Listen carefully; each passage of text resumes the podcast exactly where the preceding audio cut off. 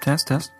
Beide Spuren laufen. Ich spreche in das linke Mikrofon. Beide Spuren laufen. Ich spreche in das das muss nicht rechte. der Satz sein. Die Technik ist nicht so kompliziert. Willkommen im Buchclub. Wir haben die zwölfte Folge. Ich bin Sissy und bei mir sitzt Tim. Hallo. Hi. Ja, das, das hier ist unsere erste Begleitfolge zu Last Jedi.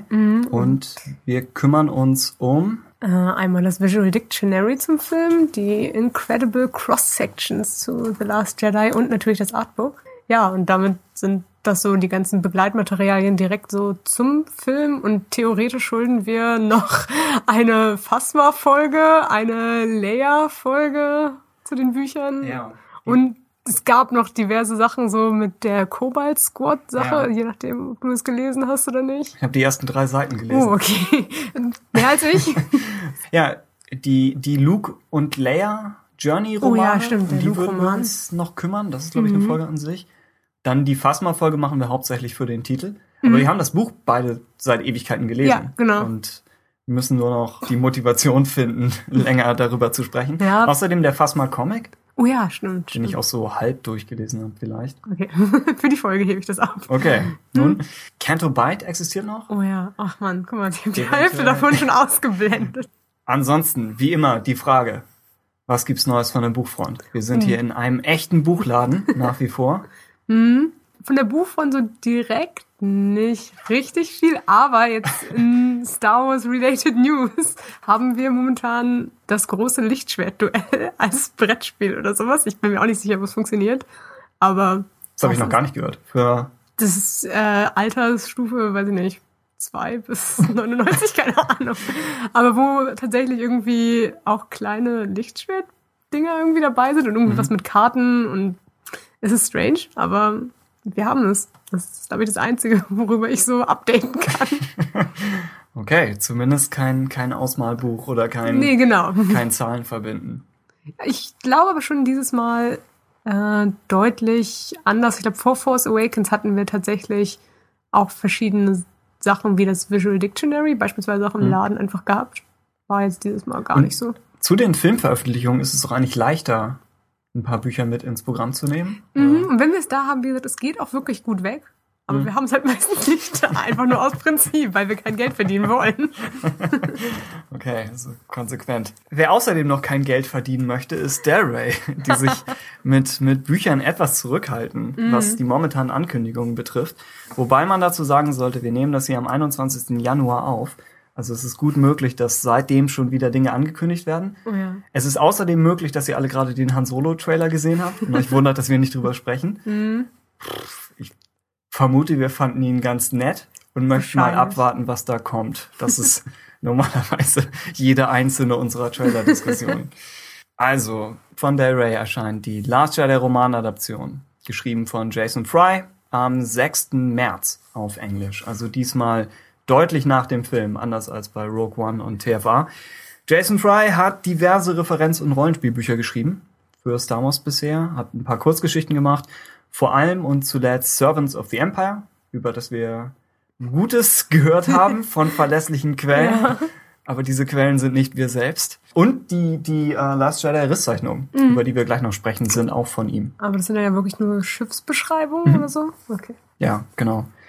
Cool. Was erwartest du dir von dem Roman? Also Jetzt, ich- wo wir den Film tatsächlich kennen. Ich erwarte mir ein bisschen so durch das verschobene Erscheinungsdatum tatsächlich, dass da vielleicht ein bisschen mehr Inhalt drin ist, als wir jetzt zu Force Awakens hatten, wo es ja teilweise ein bisschen fast schon, wenn man böswillig darüber urteilen möchte, so, es sehr wirkt, als hätte man den Film wirklich nicht sehen können vorher. Und man konnte, glaube ich, auch wahrscheinlich nicht, auch nicht. ne? Ja, genau. Aber in dem Fall hoffe ich, dass da irgendwie Szenen, die durch Bücher erweitert werden könnten, auch tatsächlich, also nicht repräsentativ, besser einfach sind. Und Last Jedi war als Rough Cut früher fertig. Oh ja, genau, der Das plus die drei Monate jetzt könnte könnt- bedeuten. könnte eine richtig gute Romanadaption sein. Außerdem nicht mehr Alan Dean Foster. Das heißt, Ja. die Besetzung des Autors ist diesmal kein Marketing-Gag. es fällt mir halt ein bisschen schwer, zu viel Hoffnung da reinzusetzen. Nicht, weil ich jetzt irgendwie was äh, Negatives gegenüber Jason Fry habe, aber einfach, weil er jetzt keinen so keinen dicken Roman oder so bislang in der Star Wars äh, Buchkollektion so beigesteuert hat. Er ist eigentlich das Gegenteil von Alan Dean Foster. Ja, genau. Also jemand, den man nur als, als So Star Wars für- Fan überhaupt kennt. So Begleitmaterialien oder Ja. eben halt, naja, Servants of the Empire ist schon ein richtiges Buch, ich möchte das auch nicht kleinreden. Aber ja, ist halt schon was anderes, als wenn es jetzt irgendwie, ist kein Lust Stars halt. Trotzdem meintest du vor der Sendung, ist das Letzte, worauf du noch wartest im Oh Leben. ja. Möchtest du dazu noch on-air Stellung beziehen? Ich glaube, ich finde einfach, dass wenn ich einen Star Wars-Film mir gerade vorstellen kann, wo ich denke, dass eine Romanfassung dazu sich echt anbietet, ist es, glaube ich, momentan Last Jedi, weil es so viele sehr intime Szenen zwischen Charakteren hat, wo einfach echt viel durch Dialog und Gedanken nochmal äh, aufgewertet werden könnte. Ja. Und so ein bisschen Hintergrundmotivation. Äh, Motivation. ich meine, es wird ja zu einer. Ge es ist immer ein bisschen schwierig, will man es wirklich erwarten, weil im Zweifelsfall sagt, ist ja, glaube ich, das Statement, wenn es nicht im Film so drin ist, ist es trotzdem mehr B-Kennen, als wenn es jetzt in der Novelization drin ist. Mhm. Hm, deswegen, aber vom Prinzip kann man ja daran immer ein bisschen erkennen, was der Ton ist. Wenn man eine Szene irgendwie anders verstanden hat, als sie im Buch ist, ist die Buchlesweise einer Szene wahrscheinlich akkurater. Das ist zumindest in der Theorie Ja. so, wie die offizielle Seite die Szene verstanden haben Genau, möchte. genau. Ja, ja ich würde mich anschließen, dass der Film emotionalere Szenen hat Ja. als TFA. Also da sollte man theoretisch mehr rausholen können. Gleichzeitig wird es wahrscheinlich echt schwierig, dass sie sich Sachen für neuen aufheben wollen. Ja. Also die ganzen Sachen, wo wir sagen würden, dass Klärungsbedarf besteht, könnten alles Dinge sein, die, die Jason Frider verwehrt bleiben. Es ist außerdem, denke ich so, dass der, äh, dass der Film viel über Überraschungen läuft. Mhm. Genauso wie Force Awakens viel über Tempo gelaufen ist. Mhm. Und das sind beides Sachen, die in der Romanadaption erstmal schwer rüberzubringen sind. Das stimmt. Normalerweise würdest du sagen, ja, aber genau, genau dadurch, dass diese Faktoren wegfallen, sieht man die Geschichte an sich und kann bewerten, wie gut die eigentlich funktioniert. Also wenn man Mhm. das Ganze, wenn man die ganzen filmischen Taschenspielertricks ausklammert, wie gut funktioniert die, die rohe Geschichte im Buch. Aber Vorteil des Mediums ist einfach das Emotionale dabei und wenn das off limits ist, dann ist die Frage, was will man damit groß machen? Ja, das stimmt. Ich hatte noch überlegt, ob man die, ob man Rays Weg vom Thronsaal und Kylo Rens Verrat bis zu den fliegenden Steinen, ob man das besser nachgezeichnet kriegt im Buch. Oh ja, das wäre interessant. Weil es Mhm. im Film etwas so ist, dass sie offensichtlich relativ frustriert mit, mit Kylo Rens neuesten, neuesten Scheitern ist, äh, weil sie offenbar anderes erwartet hat von ihm. Dann freut sie sich riesig, die, die Imperialen abzuknallen auf, auf Crate in, in einer seltsameren Zeile des Films. Und dann die Steinszene. Angenommen, sie ist, wenn sie vor den Steinen steht, immer noch so ein bisschen betäubt davon, was passiert ist und zweifelt an sich, was sie eigentlich den ganzen Film über macht, dann wäre das, das Hochheben der Steine vielleicht noch mal, hätte es noch mal mehr Wert. Mhm. Weil so haben wir sie gesehen, wie sie im Thronsaal ziemlich ausgerastet ist gegen die, gegen die Prätorianer. Und Ja. du denkst, okay, welche Herausforderungen sind jetzt noch Steine? Mhm. Aber vielleicht kann man so einzelne Momente innerhalb des Films nochmal ausbauen, Denke ohne ich dass man was von später vorwegnehmen muss. Ich glaube auch generell so erwartungshaltungstechnisch erwarte ich auch mehr wirklich zu den neuen Figuren, weil ich das Gefühl habe, da kann man oft ein bisschen mehr sagen. Ich würde jetzt am wenigsten, glaube ich, erwarten, dass wir irgendwie mehr Background zu Luke oder Ja. zu Leias emotionalen Zustand, der ja im Film auch teilweise so sehr schwankt, was so ihre Einstellung zu verschiedenen Sachen irgendwie ist. Die Und Frage wäre ne? überhaupt, ob wir, Snoke, ja, ob Mhm. wir, ob wir Szenen aus Leia und Lukes Perspektive Oh, kriegen. ja. Also wie Mhm. sehr sie sich da zurückhalten. Stimmt. Ja, würde ich auch eigentlich, glaube ich, ausschließen. Leia ist halt im Film die meiste Zeit, entweder ist sie im- Koma Mhm. oder sie äh, ist in der Diskussion mit Poe Dameron. Ja. Und das wäre höchstwahrscheinlich seine Perspektive. Das stimmt. Und eben bei Luke ist es halt mit Ray genauso. Sie ist eigentlich immer da. Außer, ich glaube, diese eine Szene, wo er, glaube ich, äh, auf diesem Stein dort sitzt und mit Leia spricht. Das, könnte wäre man, etwas, das was man, könnte man gut ausbauen. Ja. Genau, da könnte man vielleicht irgendwie noch so ein paar mehr Zeilen noch einfach Eigentlich haben, noch, wenn man es abgesegnet bekommt halt. dass sie ihn auch überzeugt. Genau. Und wahrscheinlich ziemlich zusammenfaltet. Also wenn, wenn wir realistisch sind. Wahrscheinlich Genau. kriegt, kriegt er keine sanften Worte der Aufmunterung von ihr. Und vielleicht, gerade wenn man so liest, was, was Jason Fry in den Risszeichnungen schreibt, vielleicht kriegt man von ihm noch ein paar Logik, Redcons zu sowas wie der Slow Chase Ah, ja. und, und bestimmten Fahrzeugen oder bestimmten anderen Problemen. Mhm. Also darauf scheint er schon jetzt ein bisschen zu zielen.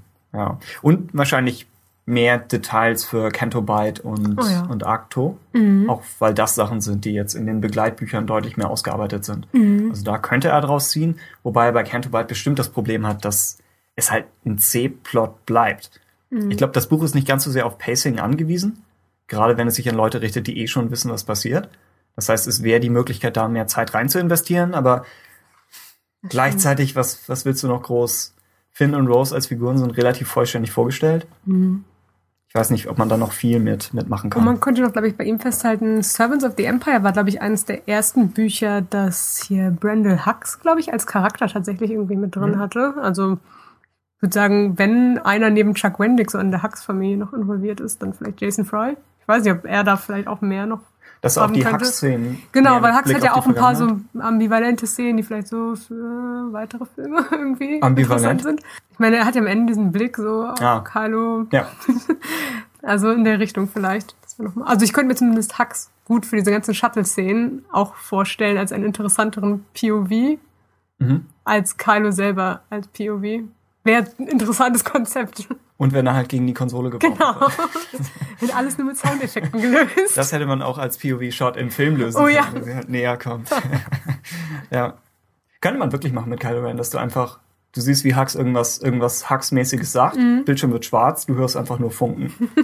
die, die Szene wäre erklärt. Ja. Nachdem dann dein Leben ein Finale findet am 6. März, gibt es ähm, für alle anderen von uns, gibt es am 24. Juli Thrawn Alliances, geschrieben von Timothy Zahn. Es ist ein Sequel zum Thrawn-Roman. Dem Highlight des letzten Jahres. Nun, Großadmiral Thrawn und Darth Vader verbünden sich gegen eine Bedrohung des Imperiums in diesem neuen Roman des Bestseller-Autors Timothy Zahn. Die Fortsetzung des New York Times Bestsellers Thrawn, Thrawn Alliances, wird dem Aufstieg des Großadmiral Thrawn bis zu dem Höhepunkt der imperialen Macht folgen und ihn in die Vergangenheit begleiten. Sie wird Zeuge seiner ersten Begegnung mit dem Mann, der eines Tages Darth Vader werden wird. Also im Thrawn-Roman wird angedeutet, dass Thrawn und Anakin sich mal getroffen haben. Mm, ach, okay. Als nicht sehr subtiles Setup für eine spätere Geschichte. Ah, okay. Ich fand den ersten Roman nicht schrecklich. Ich glaube, ich habe ihm zweieinhalb von, von fünf oder so gegeben. Das ist leicht unter Durchschnitt. Er hat halt einfach das Problem, dass, dass es eine, dass er eigentlich daraus besteht, dass Thrawn durch das Imperium tourt und kleinere Probleme löst. Und die Probleme sind indirekt verknüpft mit dem Antagonisten und dem steht er am Ende gegenüber und es kommt dann so eines zum anderen. Mhm. So, das ist, das ist der Thrawn-Roman.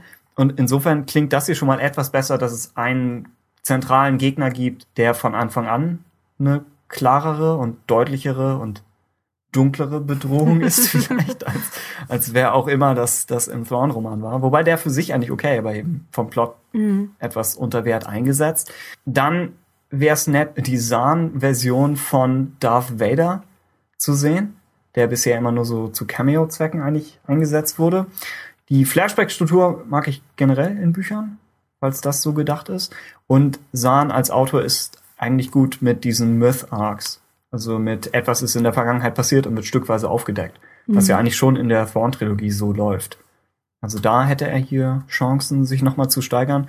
Und Stichwort Steigerung, ich fand, dass Choices of One damals besser war als sein Vorgänger. So, das wären ja die beiden Bücher von ihm, die wirklich, wo er ein Standalone geliefert hat und dann gesagt hat, ich habe noch eine weitere Idee zu diesen Figuren. Und in dem Fall war die zweite Idee tatsächlich stärker als die erste. Mhm. Also vielleicht könnte es auch hier so laufen. Ja.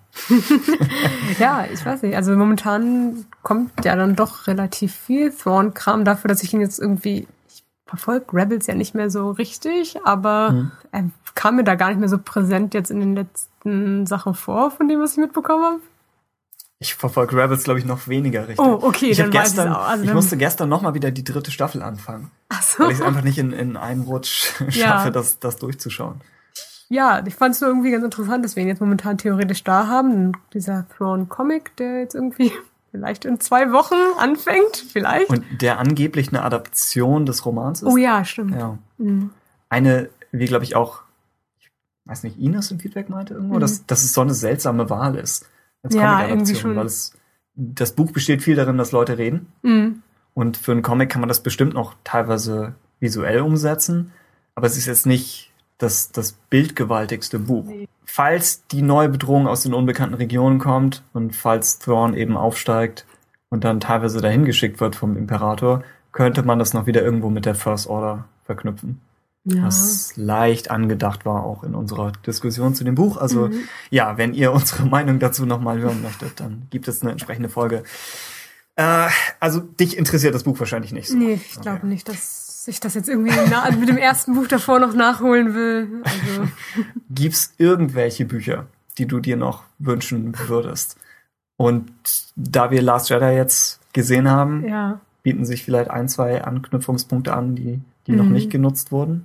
Abgesehen wie immer vom Kylo Ren Ja, Roman. eben, genau. Er wird kommen, aber wahrscheinlich. Und, und er hat, er hat jetzt deutlich mehr Aufgaben auf dem Teller als noch vor dem Film. Das stimmt, das stimmt. Also, Ich finde es schwierig. Also ich frage mich tatsächlich, wann ohne Celebration dieses Jahr viel angekündigt werden würde. Aber theoretisch haben sie ja jede Woche die Star Wars Show, um irgendwas rauszuhauen. die Star Wars Show kündigt nächsten Mittwoch, meine ich, an, dass Hans Beerdigung im Last Jedi Roman ist und die Szene mit dem brennenden Dorf auf der Blu-ray äh, würde ich dann nur als Info noch nachträglich hier reinschneiden. Äh, und danach müssten wir weiterreden, als hätte ich gerade nichts gesagt. Ja, ich denke eigentlich, wir werden wahrscheinlich irgendwie demnächst mit Han Solo Begleitmaterial, wenn der Film denn existiert, äh, vielleicht ist ein Trailer draußen rausgekommen in der Zeit, ähm, belagert werden. Und dementsprechend, ich weiß gar nicht, was ich mir erhoffen kann. Aber am liebsten würde ich jetzt natürlich noch gerne eine ganze Welle um Last Jedi heraus rumbekommen. Aber ich glaube, es ist unrealistisch. Es kommt noch ein DJ-Comic demnächst raus. stimmt. Das ist jetzt nicht auf meiner Wunschliste drauf gewesen, aber erstmal ganz nett. Ich kann mir vorstellen, dass vielleicht für gegen Ende des Jahres oder so, oder vielleicht nächstes Jahr irgendwas mit Holdo wahrscheinlich nochmal kommen müsste. Ja, wäre auch nicht auf meiner Wunschliste, aber ist auf jeden Fall meine Prognose. Die ganzen Han Solo-Sachen wären eigentlich ganz gut für einen Kurswechsel, Mm, weil genau. Lucasfilm versucht ein bisschen das Thema zu wechseln von der Kontroverse um Last Jedi herum. Aber nach allem, was man von Han Solo hört, Ja, wird, glaube ich, nicht besser unbedingt jetzt. ja. Andererseits, die Erwartungen an einen Standalone Ja, sind klar. komplett anders. Und du? Irgendwelche Wünsche? Ich hätte gern noch mehr Material von Arcto, Mhm. aber weiß nicht, ob sich irgendwas anbietet, weil Luke, denke ich, off-limits sein sollte Ja. und es keine andere Figur wirklich gibt. Mhm. Und wenn doch, dann würden sie wahrscheinlich eher irgendwie ein Kinderbuch daraus Genau, machen, das Chewie, unter den Chewie und die Porks. Ich glaube, es gibt das sogar. existiert schon oder das, das unter den den Caretakers, Oh ja. dass da noch irgendwie eine, eine Storyline entwickelt wird. ja. Und äh, vielleicht diese, diese niedlichen Tierchen mit, oder die Porks sind niedlich, ich glaube, die Caretakers sind schon eine Stufe in der Evolution. Ja, ja, genau. Ich glaube, sie haben Rechte. sie, sie haben Non-Outfits an. Genau. Also das ist eine, ist eine Stufe weiter.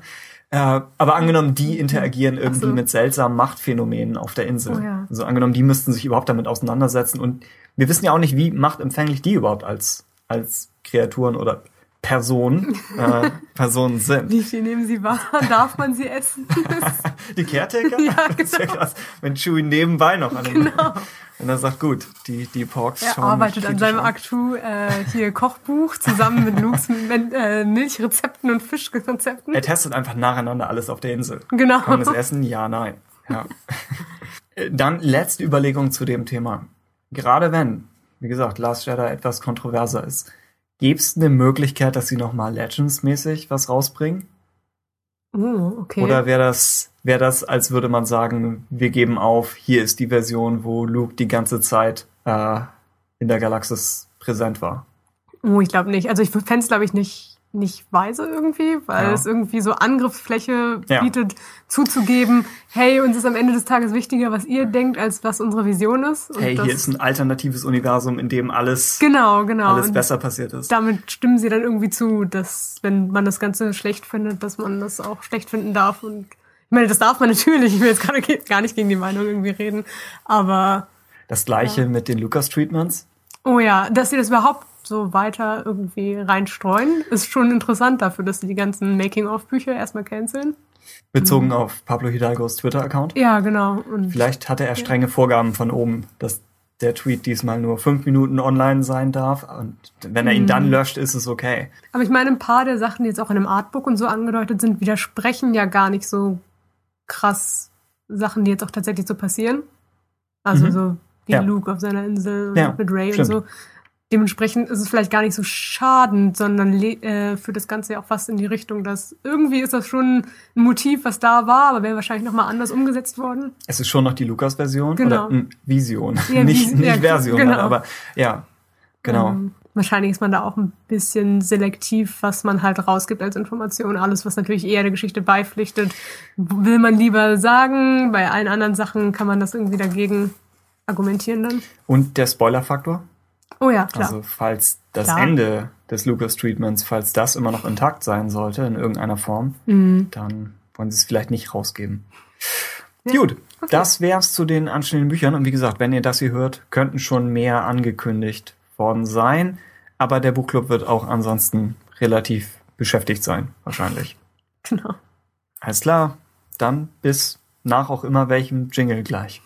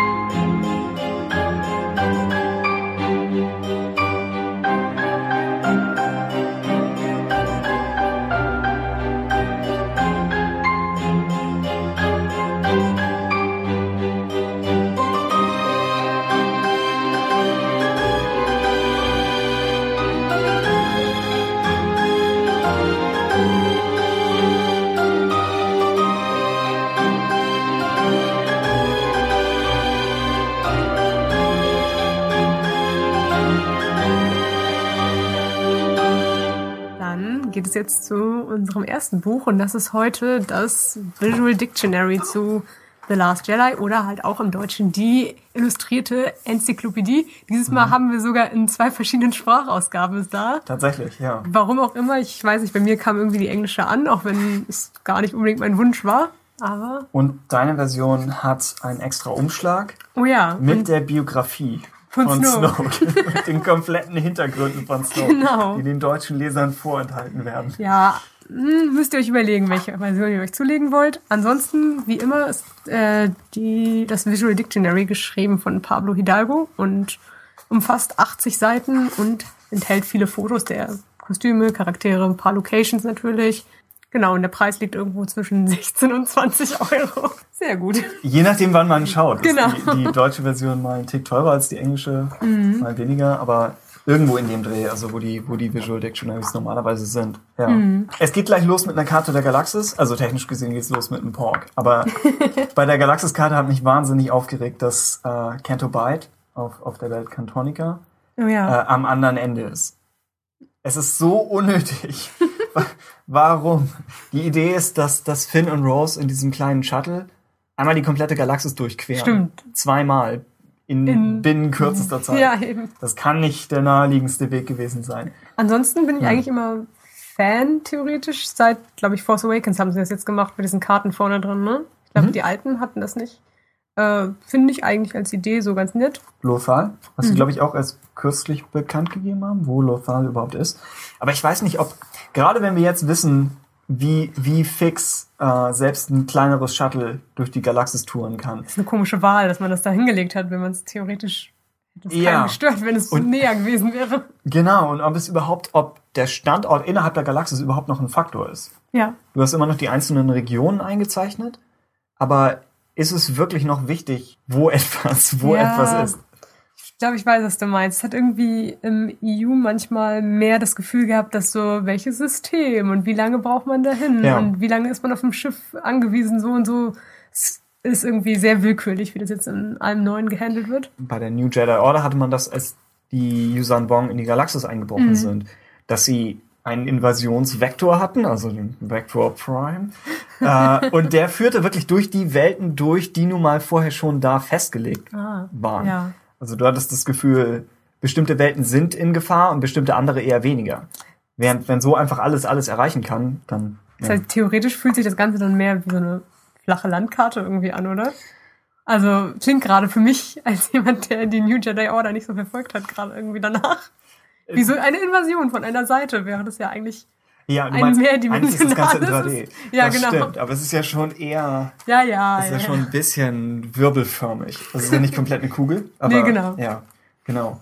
Und man sollte noch erwähnen, dass es, meine ich, nach wie vor Hyperraumrouten gibt. Mhm. Und früher war die Logik im EU immer, dass man auf den Routen schneller ist. Mhm. Das heißt, damit haben sie sich immer etwas rausreden können, wenn die Entfernungen und Geschwindigkeiten unterschiedlich waren. Stimmt. Ja. Ja, hätten natürlich jetzt eine einzeichnen können hier irgendwie. Leider Hm. keine einzige. Ja, vielleicht gibt es diese eine Stre Schnellstraße, die direkt nach Kanto Wald führt. Ah, ja. Was ja sogar, wenn man es wirklich Würde Sinn machen. Vielleicht. Mhm. Genau, also irgendwie bekommt man das begründet. Ansonsten geht's weiter mit der Flotte des Widerstandes. Wir sehen ein paar Schiffsrenderings, die auch eine ganz nette Ergänzung tatsächlich zu den Cross-Sections sind, weil wir die Schiffe in den Cross-Sections häufig nur aufgeschnitten sehen. Was es manchmal schwer macht zu erkennen, wie das Schiff überhaupt von außen aussieht. Äh, Und das wird hier eigentlich ganz nett nachgereicht. Und wir bekommen ordentlich gemachte Fotos von so ziemlich jeder nennenswerten Figur in dem Film. Mhm. Und äh, den Mengen an Schmuck, die sie irgendwie bei sich tragen, was in diesem Film irgendwie auffällig ist. Das ist dein, äh, dein erstes Urteil. Zum, War es nicht irgendwie Visual? mal, dass Ryan Johnson was getweetet hat, dass es irgendwie Carries Idee gewesen ist, dass irgendwie alle Charaktere Schmuck tragen sollen? Da war irgendwie mal. Das da ist ein etwas, das sie als Gag sagt. Eben, da ist ein Tweet. Wir, verlinken den. Vielleicht. Was hat Akbar? An Schmuck? Ja, eine Goldkette. Ja. Wer die Visual Guides noch nicht in der Hand hatte bisher, das Nette daran ist eigentlich, dass sie einmal alles nehmen, was im Film ist, aus dem Film herausziehen und isoliert vor einem ausbreiten und sagen, hier sind die Bausteine, aus denen der Film gemacht ist. Das ist so das nächste, was man wahrscheinlich bekommen könnte, wenn man das Set einmal rangeht und jemanden fragen könnte, was ist das? Wer ist das? Ja, genau. Das heißt, zu keiner einzelnen Sache gibt es wahnsinnig detaillierte Informationen, aber es gibt zu den meisten Dingen irgendwas. Es gibt ein paar Set-Fotos, die leider jeweils die kleinsten Fotos sind Ja. auf den Seiten, auf denen sie auftauchen. Aber die finde ich wirklich gut zu haben. Das stimmt, das ist eigentlich, Einmal, bräuchte man das Begleitmaterial nochmal. genau, einmal die Umgebung zu sehen, ohne die ganzen Leute da drin. Und zu wissen, worin, worin findet es überhaupt statt. Äh, das ist gut zu haben und ansonsten eine Unmenge an, an ja, Props. Wir sehen Layers Seite mit tatsächlich verschiedenen, verschiedenen Schmuckgegenständen. Wie nennt sich das? Schmuckgegenstand. ja. Accessoires? Ah, ja, genau, genau. Darunter der Peilsender, Ja, stimmt. der im Film ungefähr 20 Close-Ups bekommt. Den ich zuerst mit dem Kompass von Luke tatsächlich irgendwie ein bisschen verwechselt Ah. habe, wegen diesem Blau. Also Okay, zumindest ja. war mein erster Impuls, als der beim ersten Mal da war, dass es eigentlich der Kompass sein müsste. Stimmt. Meine Mutter war neulich zu Besuch und hat durch das Buch geblättert, weil sie den, den Film ja auch gesehen hat. Ja. Und sie fand das als hoch, hoch interessant. Aber sie hatte jedes, bei jedem Umblättern war sie so zögerlich. Und ich meinte, warum? Und sie meinte, weil ich nicht weiß, wann gleich dieser schreckliche Typ kommt. Und sie, und sie blättert um und hat, irgendwo hier ist er. Wen das- meint sie denn? Das hat ihr wirklich so ein bisschen den Spaß am Buch verdorben. Hatte sie Angst vor Snoke, oder? Nein, sie meinte Kylo Ren. Wow. Sie kann ihn halt echt nicht ausstehen. Das, das fiel nochmal das Stichwort echt ätzend. Wow, ich bin froh, dass es nicht meine Mutter ist. Sie ist sehr auf der Seite, auch mit dem Beikommentar. Allerdings, das ist die hässlichste Rolle von ihm. Warum auch immer. Stimmt, du hast in ihren anderen Filmen Ja, sie ist ne? auch großer Fan mittlerweile von Adam Driver, aber Meine einfach nicht als. Kylo Ren. Sie findet, findet ihn zu Recht, zu sehr zurecht gemacht. Das war irgendwie ihr Kommentar. Okay. Ja, weiß Hm? ich nicht. Das, ist alles dazu. Ich bin äh, großer Fan beim Lesen davon gewesen, endlich für diesen einen Charakter, der oft im Film drin ist, nämlich Commander Darcy, Mhm. Darcy, keine Ahnung, einen Namen zu haben, weil ich sie tatsächlich sehr auffällig im Film immer fand. Vielleicht Ja. liegt es auch an ihrem krassen Profil. Sie hat halt irgendwie eine relativ prägnante Nase, ich weiß nicht.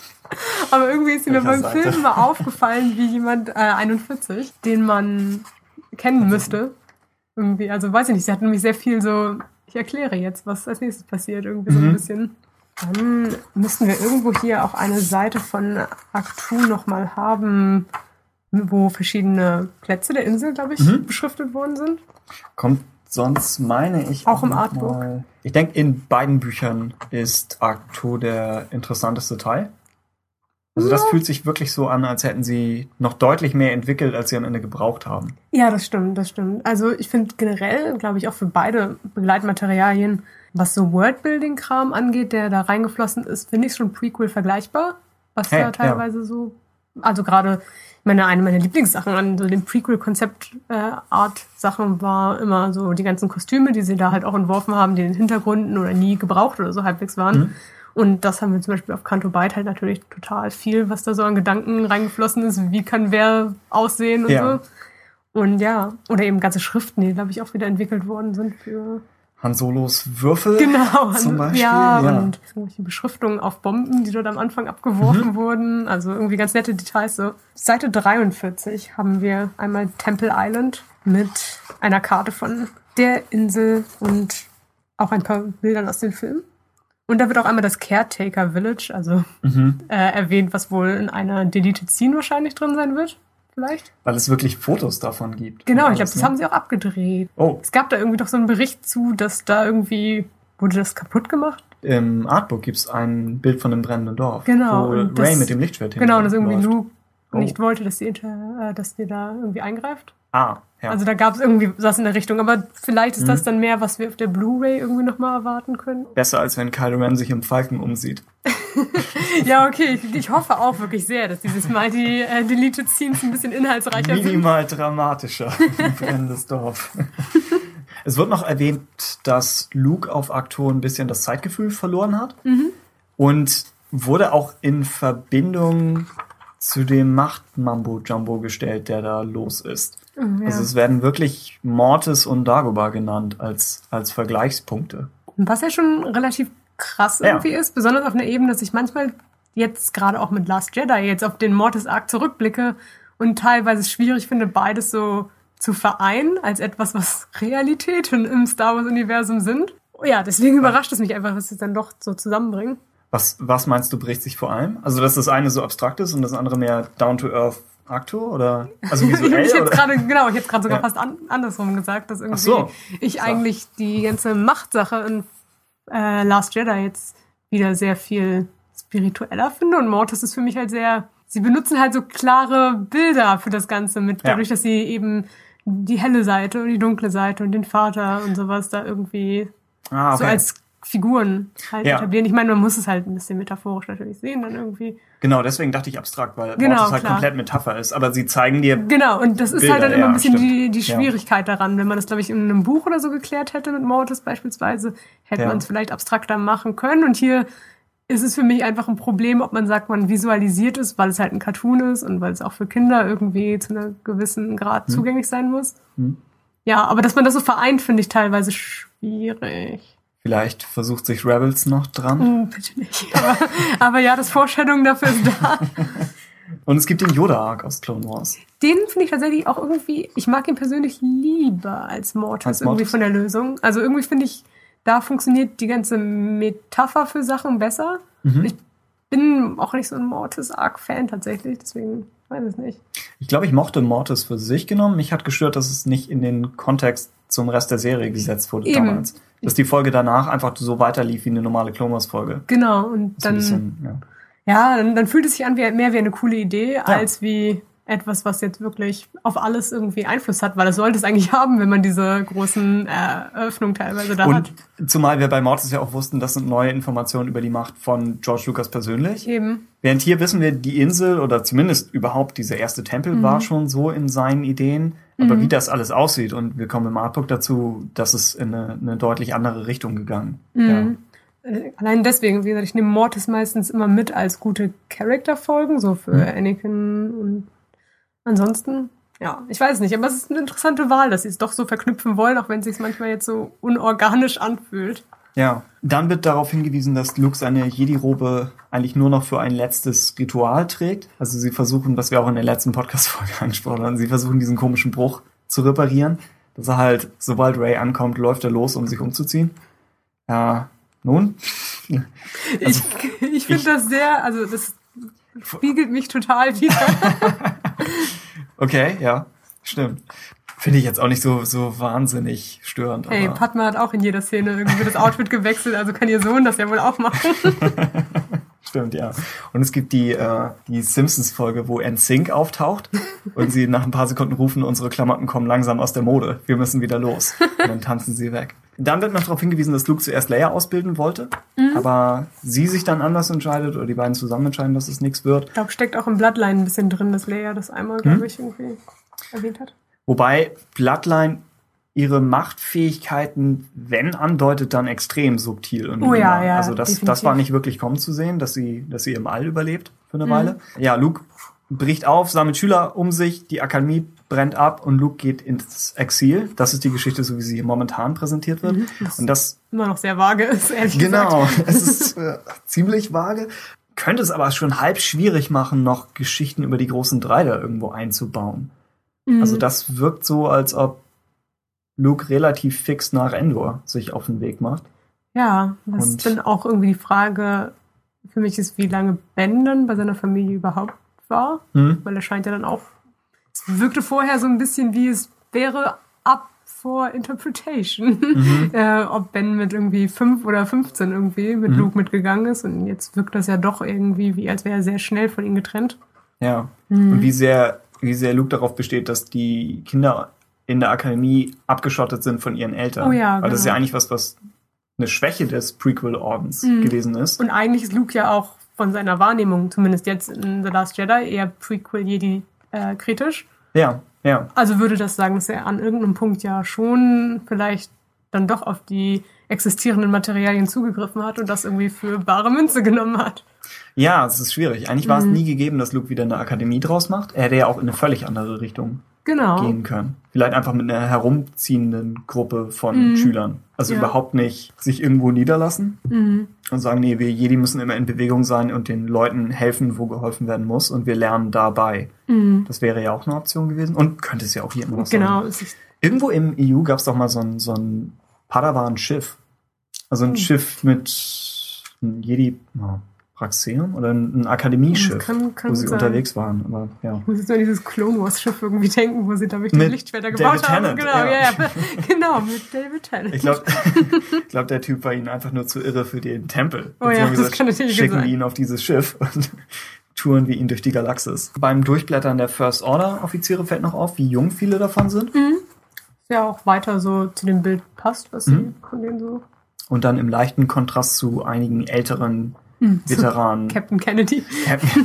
genau, es wird eigentlich in der ersten Szene des Films schon durchgespielt und das, der Visual Guide betont das nochmal mehr. Bei den Prätorianern wird deutlich, dass es zwei Paare mit jeweils identischen Waffen sind. Oh ja. Also, dass die symmetrisch aufgebaut sind, was jetzt so im Film auch nicht unbedingt mal eben ersichtlich war. Den Die Master Code Breaker.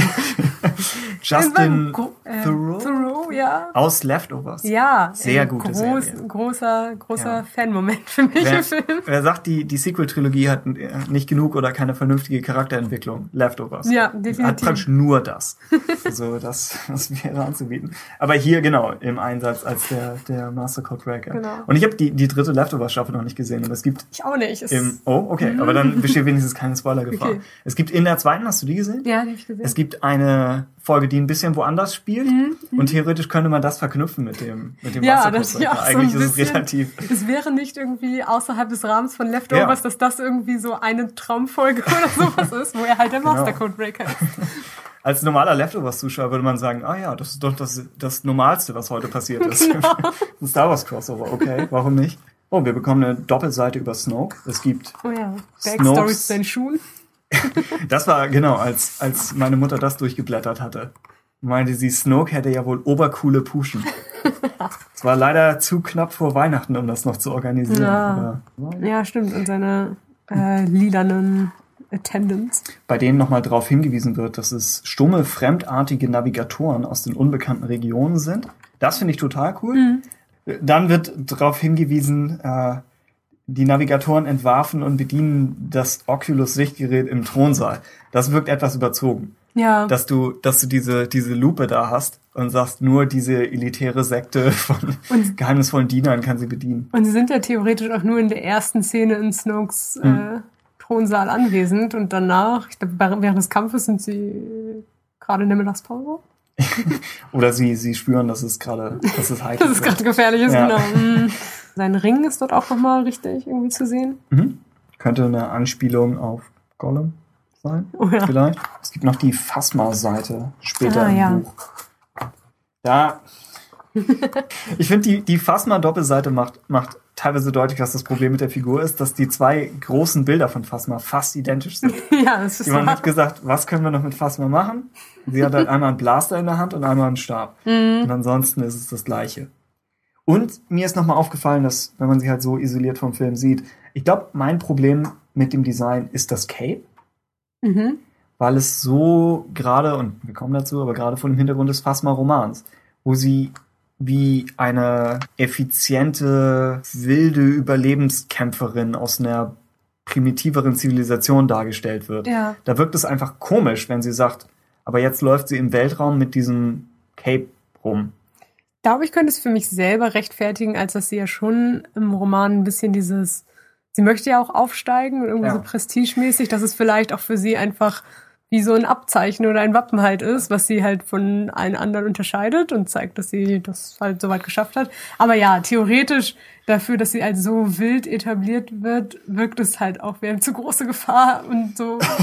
Ja, der Stab passt. Der Stab, total. Der Stab passt dazu und genau, das Cape passt zu ihrer, ihrer Ja. Propagandafunktion. eigentlich wäre es stimmt cool schon. gewesen, von Anfang an eigentlich gar nicht sie mit einem Blaster zu etablieren, Mhm. weil Ja. es so gut dann eine klarere Charakterzeichnung ist. Also Phasma und Blaster Stimmt. ist gar nicht unbedingt das Erste, was ich jetzt für die Figur gebraucht hätte. Und vielleicht hätte man die Chromrüstung etwas agiler aussehen lassen Mhm, mhm. können.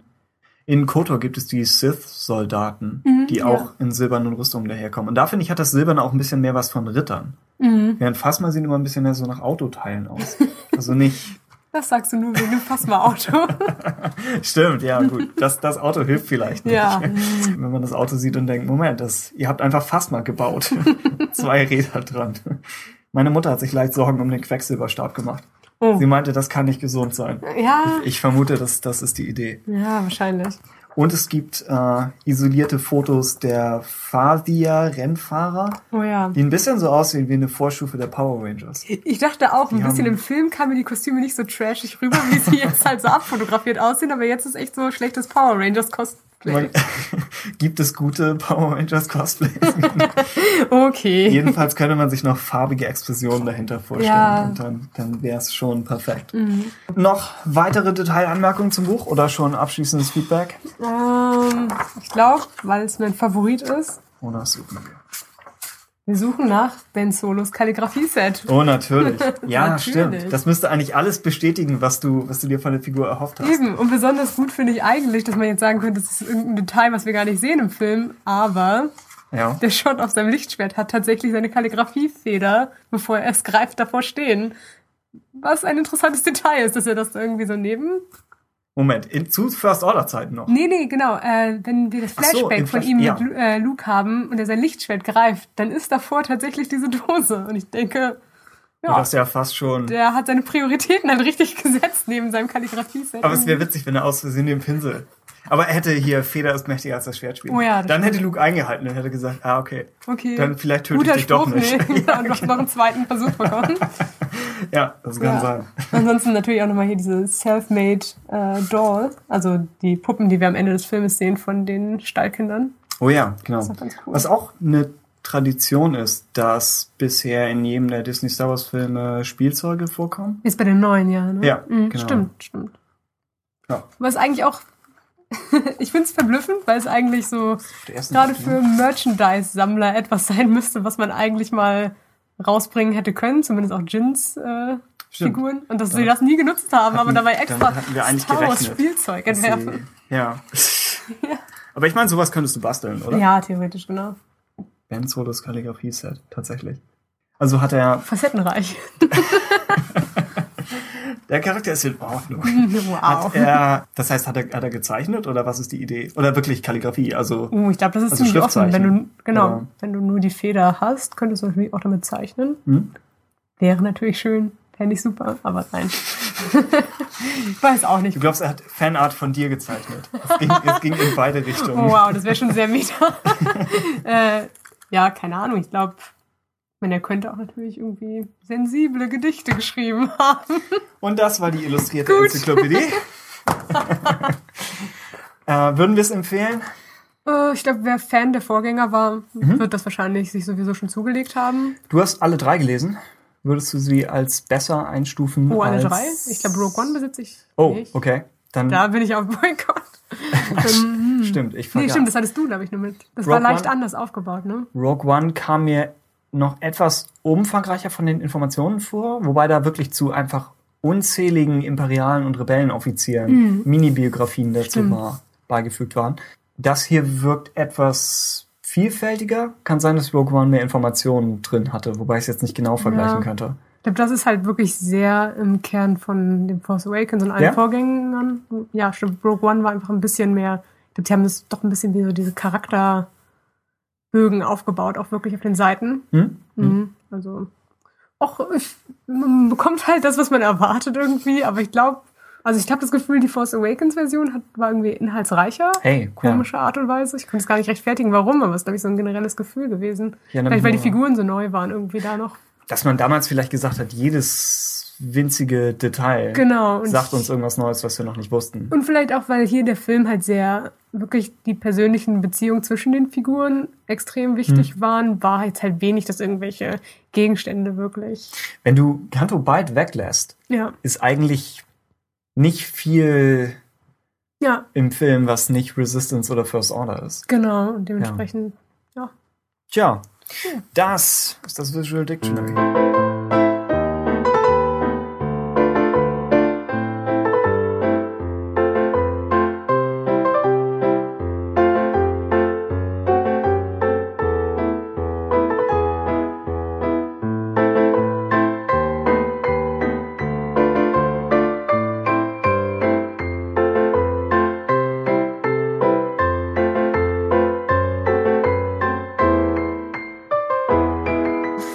Und damit willkommen zurück. Und bei der Gelegenheit vielen Dank an Ben, der einmal mehr die Musik für die Folge macht und die ihr gerade wahrscheinlich wieder gehört habt. Ja. Wir hören hier im Keller nichts. Nicht mal, nicht mal Einbrecher dieses Mal. Also Sagst du Sound- in dem Moment, wo oben irgendwie was ist? ist immer noch normal oder schon, schon Gefahr? Ich glaube schon. Vielleicht sollten wir uns gleich irgendwie mit so einem, mit dem großen. Übungsbuch Latein Mhm. bewaffnen. Unser nächstes Buch sind die Last Jedi Incredible Cross Sections. Oder auf Deutsch Raumschiffe und Fahrzeuge. Was vielleicht nochmal den Unterschied zwischen zwei, zwei Ländern deutlich Ja. macht.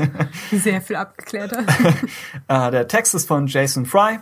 Die Illustrationen sind von Ken Bremila. Das Buch hat 48 Seiten und ist damit, ja, mit Abstand das kürzeste Buch, was wir heute besprechen, aber von der Länge her vergleichbar mit dem Risszeichnungsband zu TFA.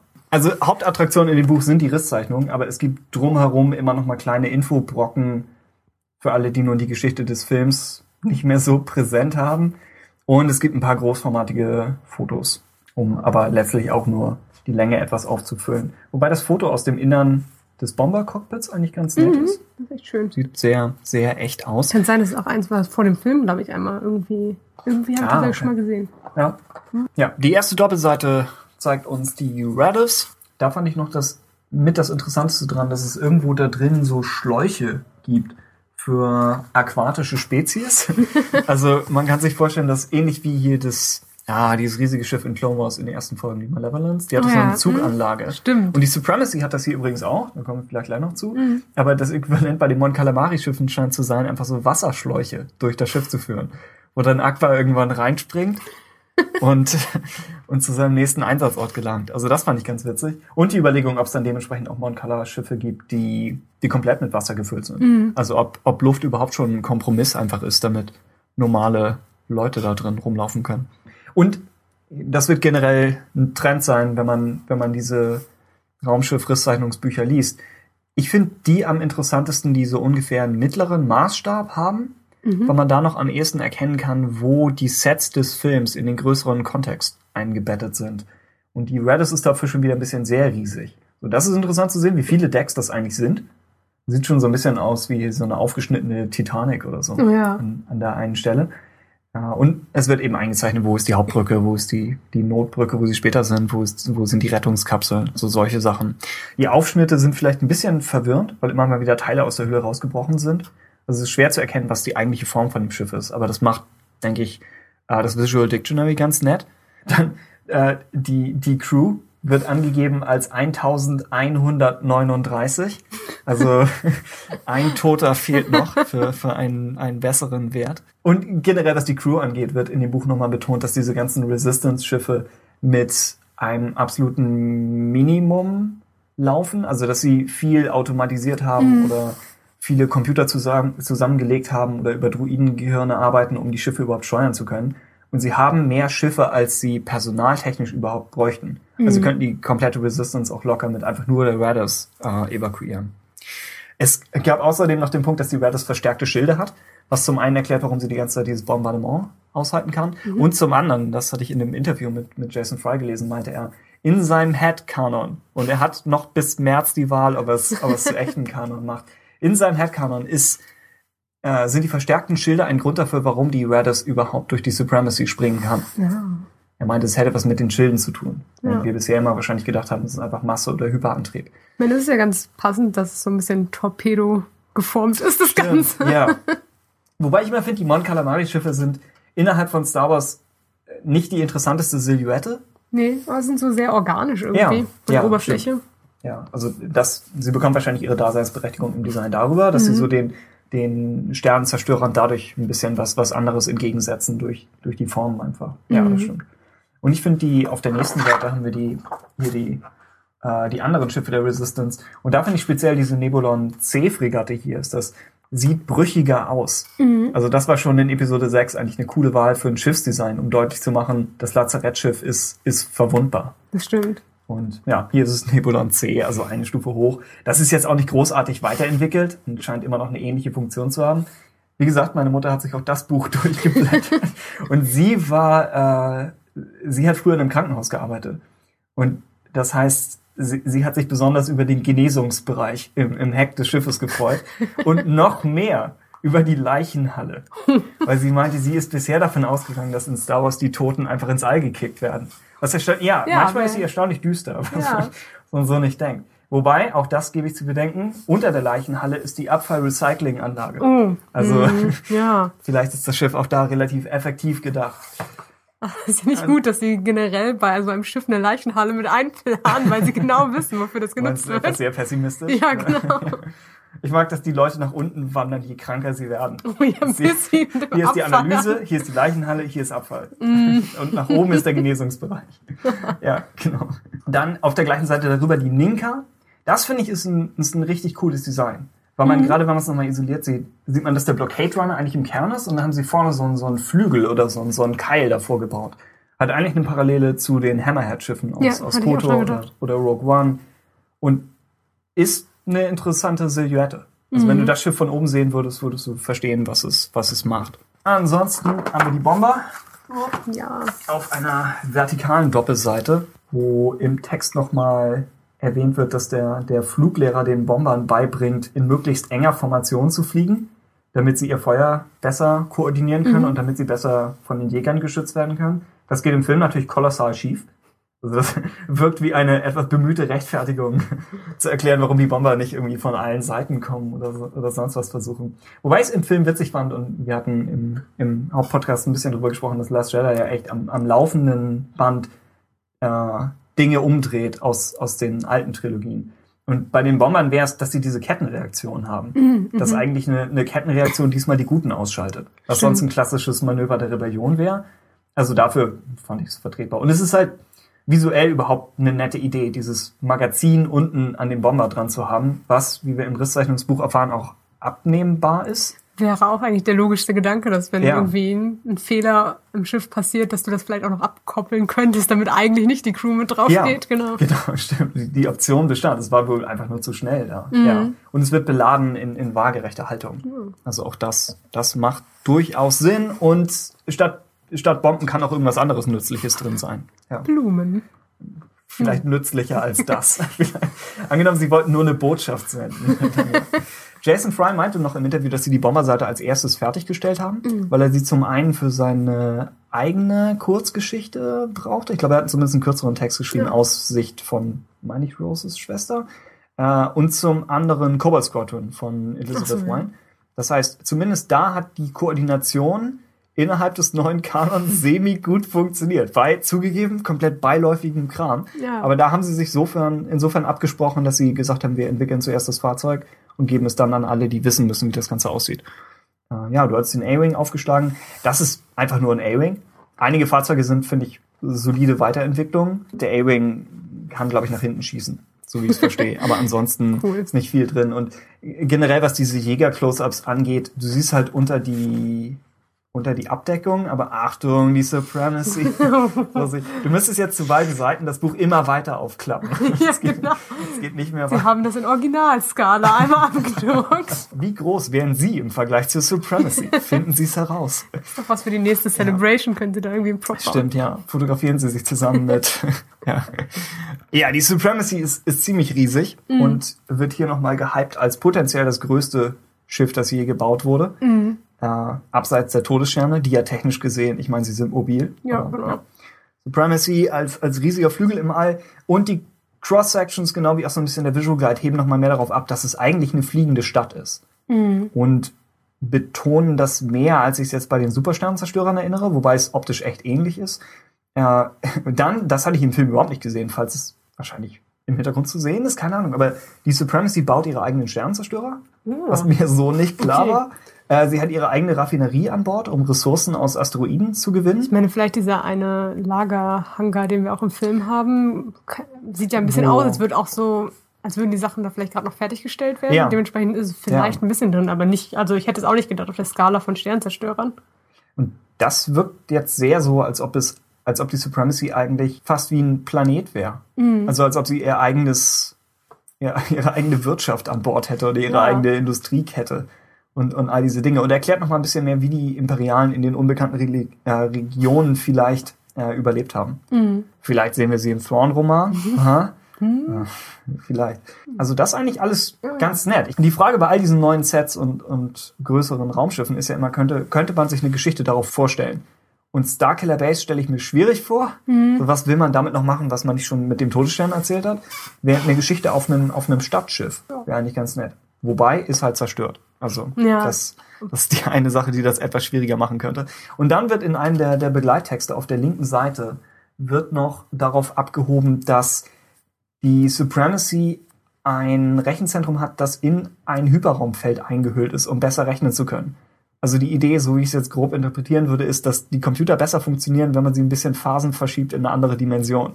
Ich weiß jetzt nicht, was die vernünftige Tech-Erklärung Okay. dazu ist. Aber einfach als originelle Ja, genau. äh, Neuverwendung, fast so was Timothy Zahn-mäßiges. Ja. Sowas, was er früher gemacht hat. Sich so ein Element nehmen, was schon existiert und dann damit zu verbinden. Ich kann sagen, man darf es eigentlich gar nicht kritisieren, weil an anderer Stelle ärgern wir uns dann wieder, wenn es halt dann doch Ge- nur der gleiche A-Ring ist. Also, Genau, und hier ist es zumindest mal, mal eine neue Idee. Die Parallele zu Executor ist so ein bisschen, dass, dass wir diese beiden Supersternenzerstörer haben, die ihre Filme hindurch einen deutlich unterlegenen Gegner jagen und die zerstört werden, ohne ihre Feuerkraft je so wirklich einsetzen zu können. Also die wesentliche Eigenschaft der Supremacy im Film ist ja eigentlich, dass es, dass es gut rechnen kann. ja. Das ist fast mehr so ein, so ein Matheschiff. Insofern ganz, eigentlich eine, eine ganz witzige, umgedrehte Version einer klassischen Superwaffe. Dass man was hat, das einfach nur gut verfolgt. Ja. Äh, ah, und der Wäschereiraum ist markiert. Oh ja. Also Das wer, wer wissen will, wo das, wo das Bügeleisen ist. Dann auf dem nächsten Bild natürlich die Doppelseite für dich. Du, Nein, du blätterst nicht.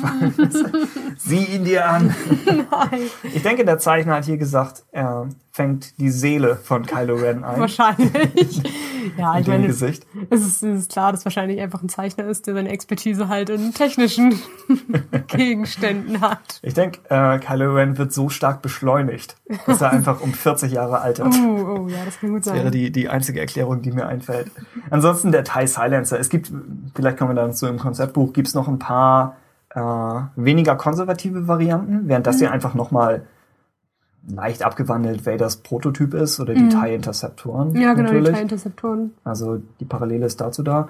Ähm, wir, wir sehen, es gibt immer noch Solarzellen in den Flügeln. Also der, der Öko-Touch des Imperiums ist erhalten geblieben, dass sie sagen, wir möchten schon erneuerbare Energien einsetzen. Dabei ist Snoke eigentlich so opulent, so in seinen ganzen goldenen Das Roben, stimmt. dass er Ja. dann aber trotzdem irgendwie die Öko-Sachen noch vielleicht, beibehält. vielleicht hat die Robe auch so Solarzellen Ach so, stimmt.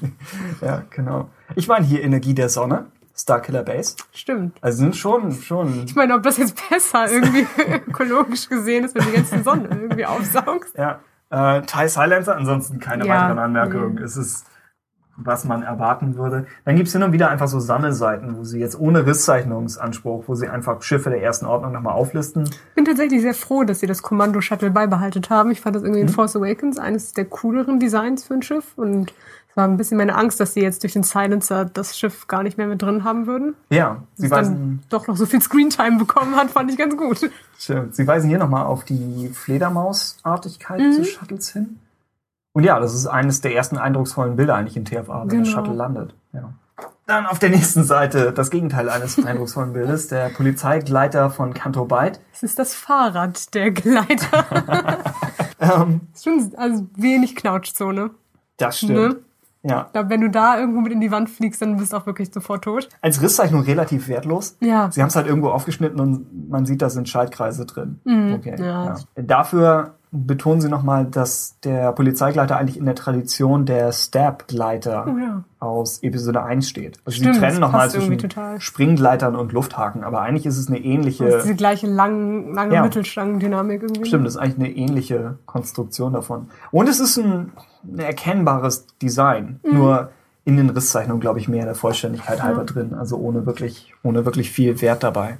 Nächste Seite auch ähnlich, ein paar Gleiter von Canto Bight, die man sieht. Ja. Das Keine coolen Silhouetten, alles Ja, eher so. und du findest die, die 50-fache Menge davon findest du in der Coruscant-Verfolgungsjagd in Oh EP ja. 2. Also, ja. Genau. Aber nett zu sehen. Bisschen alles wie so Braunrasierer oder so. Als Schiff Stimmt, einige davon, ja.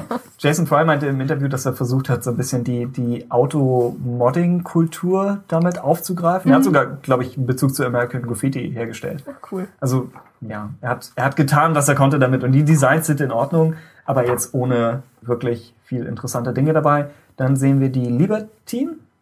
Das Schiff, das, das DJ stiehlt und eine Luxusjacht. Dann haben wir die Krebsläufer nochmal, die schon leicht, leicht abstoßend sind. Ja. Wobei man ja in Star Wars immer sagt, was die Dinge realistisch macht, ist, dass sie so hässlich sind manchmal. So, wo du denkst, wenn jemand was Cooles bauen würde, würde er das Gegenteil von einem Krebsläufer bauen. Ja, das also stimmt. muss er einen Sinn haben im, im Umkehrschluss.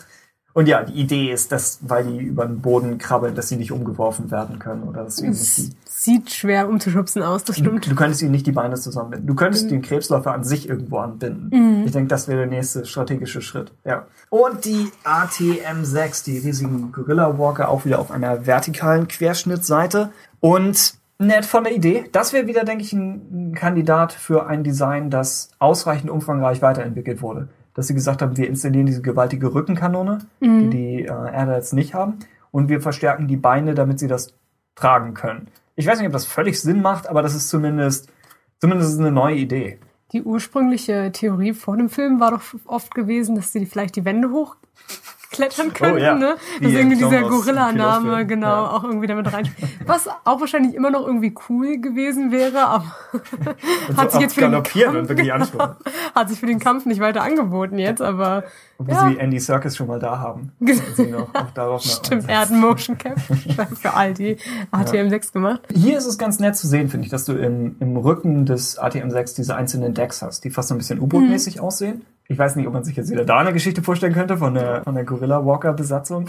Aber zumindest sieht man, da ist doch irgendwas drin. Da könnte man drin rumlaufen. Mhm. So, da hätte ich hier, hier äh, Star Wars Land. Wenn man einmal durch so das Innere von so einem, von so einem Ach so, ja. könnte. Das würde ich machen. Ja, Das stelle ich mir eigentlich ganz cool vor.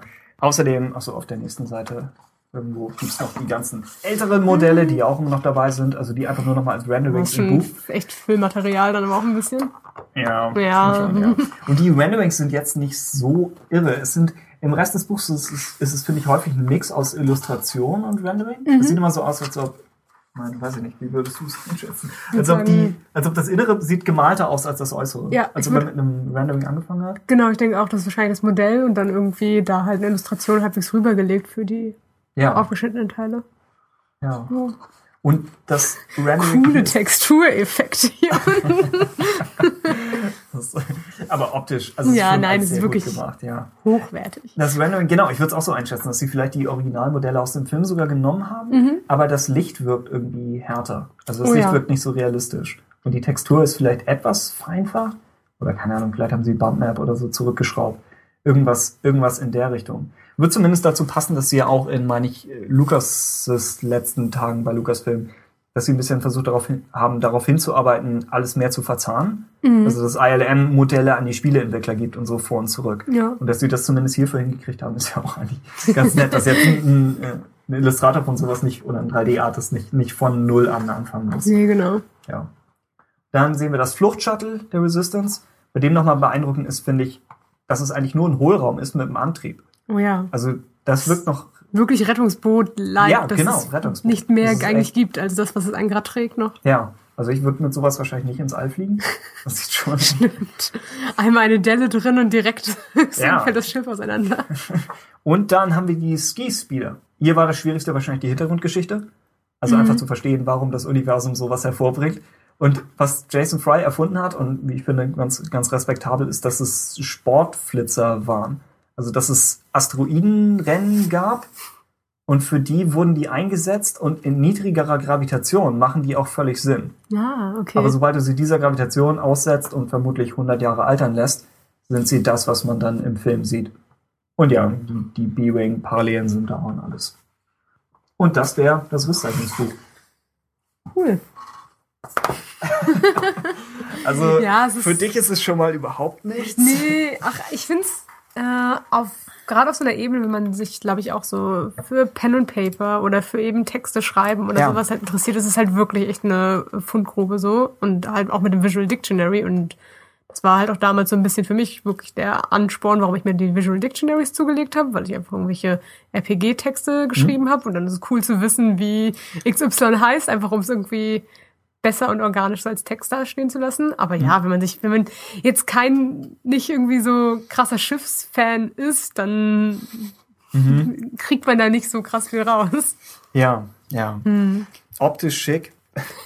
weil, weil die Bücher hängen natürlich echt davon ab, was der Film ihnen liefert. Ja. Und da denke ich, ist Last Jedi vielleicht ein bisschen weiter vorne gegenüber TFA, weil du sagen kannst, okay, die Walker haben eine neue Funktion, die erklärt werden kann. Findet generell viel auf Schiffen statt und auch auf verschiedenen Schiffen. Ja. Ich meine, gerade jetzt bei der First Order haben wir irgendwie die Fulminatrix. Das ist die von Kennedy. Bin kein Fan ich. von dem Namen. Ja, Klingt total seltsam. Das ist echt ein bisschen Also, komisch. Ninka finde ich sehr gut. Und eben halt die Supremacy. Und, Mhm. Ja. Äh, die TFA-Risszeichnungen mussten, meinte ich, mehr auf Füllmaterial zurückgreifen. Oh ja. Während Echt? hier bei den meisten Schiffen. Stimmt, da hatten sie teilweise auch so hier Race zu Hause und sowas auch mehr als Ja, und Zwischenschnitt und, sowas noch der gemacht. Quad-Jumper, der Oh, irgendwie ja. zehn Frames im Film ist, bevor er gesprengt wird. So diese Ja. Sachen. Das, na, das Äquivalent hier wäre vielleicht der Polizeigleiter, aber Ja. es ist ein bisschen mehr. Und halt die, die Supremacy, also eine neue Art von Supersternenzerstörer, gibt ein bisschen Textpotenzial. Eine Luxusjacht haben wir so noch nicht gesehen. Mhm. Ich schätze, es gibt die Glücksdame im, im EU, aber jetzt nicht, Mhm. nicht im Film. Hat vielleicht noch die ersten Parallelen mit Padmes Schiff oder verschiedenen Ja, Schiffen. das war auch am Anfang, glaube ich, bei den Gerüchten war es damals auch so eine Sache, Oh, dass man das überlegt hatte, ob dieses Schiff tatsächlich irgendwie direkt eine Prequel-Anlehnung ist. Vielleicht Ja. sogar eins von der gleichen Naboo-Klasse irgendwie, weil es halt von dem Innenraum so krass danach aussieht. Hier wird betont, dass es handgefertigt ist. Oh ja. Also, dass es wirklich ein Luxusgegenstand ist, der nicht von Druiden gebaut wurde, sondern Dafür möchte man meinen, es ist eigentlich gar nicht so schön von außen. nun. Äh, und die Ski-Speeder sind halt auch wenigstens eine neue Idee. Also, das hat was für sich. Ansonsten würde ich jedem weiterhin empfehlen, sich einfach den alten Raumschiffe und Fahrzeugeband zu holen, zu Filmen 1 bis 6, weil das auch ungefähr den gleichen Preis hat, 20 Euro. Uh, Ist okay, vom Format da hast du alles von 1 bis 6, ja, wirklich. Ui. und ist vom Format ein bisschen kleiner. Es sind die ikonischeren Fahrzeuge. Ich meine, hilft alles nichts. Die Zeichnungen sind da mehr von einem Industriezeichner und sind halt keine Renderings. Mhm. Also der Stil ist ein bisschen ein anderer. Also ist mehr Zeichnung oder mehr Rendering? Ah, Ja. okay, aber das Genau. ist ja eigentlich gar nicht so schlecht. Ich meine, Ja, ja, ja. Und hier ist es so, vielleicht einmal als Sammelband werden die ja wahrscheinlich rauskommen, bestimmt. dass sie, dass sie einfach für alle drei Sequel-Filme. Genau. Ansonsten, Stichwort Sammelband, es gibt noch die Complete Locations, die ich auch weiterhin empfehlen würde. würde. Hat auch so gleicher Preis. Und Ah. da hat der Sammelband sogar inzwischen TFA mit drin. Also die geupdatete Version hat ihr, ihr Zuhause irgendwo Ach so, zu das Hause war auf, das, dem, genau. auf, Mhm. dem, auf dem Cover. ja, stimmt. Da habe ich neulich noch mal wieder durchgeblättert und da ist halt auf jeder Seite irgendwas, irgendwas, wo man denkt, oh ja, so wenn du die Anakins zu Hause ansiehst und siehst, wo sein Zimmer ist und wo Schmies Zimmer ist und dass sie ihm das Ja. größere Zimmer gegeben hat, damit er basteln kann. So sind einfach so viele kleine nette, ja. Oder ich hatte. Ich glaube ähm, auch, die Complete Locations wären mehr was für mich. Ja, genau. Also, ich Inhaltstechnisch. habe leider ja. nicht mitgebracht. Aber Ja. Wattos Laden hat Oh. oben so ein, in, in der Kuppel oben drin, hatte so ein Nest für Watto. Und passt ein bisschen dazu, was die Toydarianer in Klumos haben. Wo es auch mehr in die, in die Vertikale Mhm. Ah, geht. cool. Und Watto hat oben so ein, so ein, so ein Bottich, der da so hängt, wo er halt so drin schläft. Und zuerst dachte ich, das ist skurril. Und dann habe ich mir das länger angesehen und dachte, Passt von seiner Anatomie her, ist es eigentlich perfekt. oder? Ja, ich wollte sagen, ja nicht hinlegen. ich würde da auch schlafen. Ich würde das so mal, jetzt vielleicht müsste man das vorher irgendwie noch mal desinfizieren, äh, nachdem, nachdem Watto es bewohnt hat. Aber so rein von der Sache her, in, so, einem- in so einem Nest über einem Laden, fände ich eigentlich ganz witzig. Ja. Also das ist, das sind die Raumschiffe und Fahrzeuge. Und können wir wahrscheinlich schon sagen, von den drei Büchern heute, das, was man sich am wenigsten holen würde, außer man hat wirklich spezielle Interessen, wie genau. wie Sissy schon meinte, wenn man eben selbst drüber schreiben würde, zum Beispiel, ist vielleicht mehr was für welche, die einfach alles komplett haben wollen. Und Ja. diese drei Bücher sind ja nun mal so das, das Begleittrio für den Film. Also da hat es schon seine Funktion, aber eben, ja, zu vernachlässigen wahrscheinlich. Jo, Cool. da ist dazu.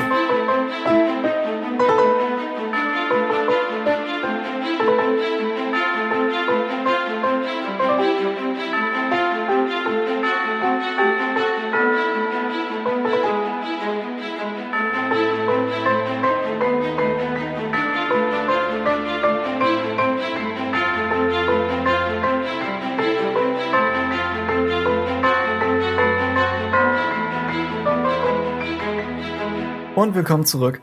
Juhu. Wir sprechen über das letzte der drei Bücher, The Art of the Last Jedi. Geschrieben und zusammengestellt, zumindest, von Phil Sostak, wie schon das Force Awakens Artbook. Er hat 253 Seiten, grob geschätzt. Das heißt klar, das ist das umfangreichste Buch heute. Und wahnsinnig umfangreich generell. Ja. Also da ist, da ist eine ziemliche Masse an Bildmaterial drin. Preis für die englische Ausgabe ist so ungefähr bei 30 Euro. Die deutsche müsste die Tage erscheinen. Ist, glaube ich, ein Tick teurer. Das Problem bei den Artbooks ist generell, sie überhaupt zu bekommen. Also das TFA-Artbook war auch erst die ganze Zeit vergriffen. Jetzt steigt es ziemlich im Preis. Ja, kann, Mhm. genau. Ich glaube auch bei dem, also im TFA musste ich auch relativ lange, glaube ich, warten. Und das hier war irgendwie, ich glaube, das ist ja mit dem Film zusammen erschienen und war dann allerdings auch auf Amazon und anderen Quellen äh, die längste Zeit, glaube ich, bis Anfang Januar auch gar nicht irgendwie, also war nur Oh, gerade nicht auf Lager gewesen Ja. und irgendwie und kam dann irgendwie wieder rein. Also die Nachfrage, dass das, glaube ich, so das Go-To-Begleitmaterial ist, wenn man sich für den Film intensiver interessiert, ist wirklich, glaube ich, dieses Buch halt auch und dementsprechend geht das gut weg. ich meine, das TFA-Artbook hatte ich neulich irgendwo für 100 Euro. oder so. Oh, ja, okay, so, das ist ja echt schon Ja, also das, das wird schon etwas extrem. Wobei man leider oft bei Artbooks so tatsächlich. Ja. Also wenn man die nicht zum Erscheinungsdatum sich holt, wird das sehr schnell echt ein teures Sammlerstück. Ich habe auch von den Herr der Ringe Artbooks habe ich Mhm. das zur Rückkehr des Königs habe ich nur noch gebraucht erwischt, Oh ja, weil die echt ja soweit ein paar Jahre vergangen sind. stimmt. Ich glaube, meine Prequel-Artbooks habe ich mir auch damals, zumindest das Attack of the Clones One, habe ich mir Das ja, Pre äh, ja, genau, gebraucht irgendwie geholt. das zu Episode 1 habe ich überhaupt nicht. Nee, ich auch nicht. Das gab's glaube ich, nur irgendwie auf Ebay, irgendwie auch für über 60 Euro oder sowas. Oh, Hm, das ist eigentlich ärgerlich. schwierig. Mein Ja. Episode 3 Artbook fällt komplett auseinander. Ey. Die erste Hälfte besteht aus Einzelseiten. Ja, das Oh, ist krass. die äh, die sind ja auch nicht so ganz so robust wie diese neuen hier. Episode Nee, 3 bei ich- mir war kein Hardcover. Ach, ich habe das Also- Hardcover, glaube ich, irgendwie. Ah ja, nun gut. Gut. Deswegen sitzt du ja auch in einer Buchhandlung. ja. Bin hier nur zu Gast. ja, also das, da- die neuen Artbooks äh, deutlich robuster und genau, was wir, glaube ich, eigentlich Mhm. nur sagen wollten, ist, wenn ihr Interesse habt, Lieber jetzt holen Ja, als in genau. einem Jahr, das stimmt Ja, schon. Mhm. Und ich glaube, wenn man mal irgendwie so die Augen offen hält, kann ich mir gut vorstellen, dass ein paar Leute das bestimmt auch noch mal irgendwie gebraucht jetzt vielleicht Mhm. noch mal verkaufen, zu irgendwie annehmbaren Preisen. dass einige sagen, sie möchten Da einmal reingucken, durchblättern, genau, ja, und dann wie das alles rausziehen, was an Making-of-Informationen drin ist. Mhm. Aber ich würde echt sagen, wenn man sich von eins der drei Bücher entscheiden muss, würde ich Ja. am ehesten dazu. Mit, mit tendieren. Abstand, ja. Ja, also. Ja, ganz oberflächliche Kritik gerade mal zum Buch. Mhm. Ich fand es beim Rogue One Artbook richtig gut damals. Unter dem einen Band war eine ziemlich coole Jin-Illustration. Und jetzt bei dem Last Jedi Artbook finde ich es nicht so schön. Da ist irgendwie so ein X-Wing halt unter dem Einband irgendwie so drauf. Das ist nicht das beste Bild. Ne? Nee, es ist irgendwie so ein bisschen, ich glaube, sie wiederholen es halbwegs auf der Rückseite auch nochmal, aber dafür, dass es so hochwertige Aufmachungen sind, immer dann doch schade, wenn sie irgendwie da eine nicht so coole Illustration nehmen. Dafür das eigentliche Cover recht nett. Das ist echt ziemlich schön. Ja. Mhm. Ja, die Raumschiffbilder sind also vielleicht auch persönliche Präferenz. Es sind oft nicht die interessantesten Bilder in diesen Artbooks, aber es liegt für mich größtenteils daran, dass es eben auch hier natürlich so eine Synthese aus dem Rendering halt ist von äh, Modellen, die sie haben mit irgendwelchen Hintergründen. Das ist dann einfach so inhaltstechnisch nicht so cool. Dann, genau, vorne beim Inhaltsverzeichnis eine sehr coole äh, Luke Ray Regen Concept Art Illustration. Was, glaube ich, auch eine recht späte Idee im Film war. Mhm, kommt auch so vor. dass sie, dass sie überhaupt gegeneinander kämpfen. Mhm. Ja, das Vorwort von Ryan Johnson. Nett gemacht. Er, Ja. er spricht darüber, was, was Star Wars ausmacht, visuell. Mhm. Und dass man, dass man eine komplette Abteilung von Leuten lahmlegen kann, indem man einfach die Frage stellt, was, was Star Wars für sie ist. Das wurde von einigen gegen ihn gemünzt, Ich dass er sich über Star so. Wars-Fans lustig macht.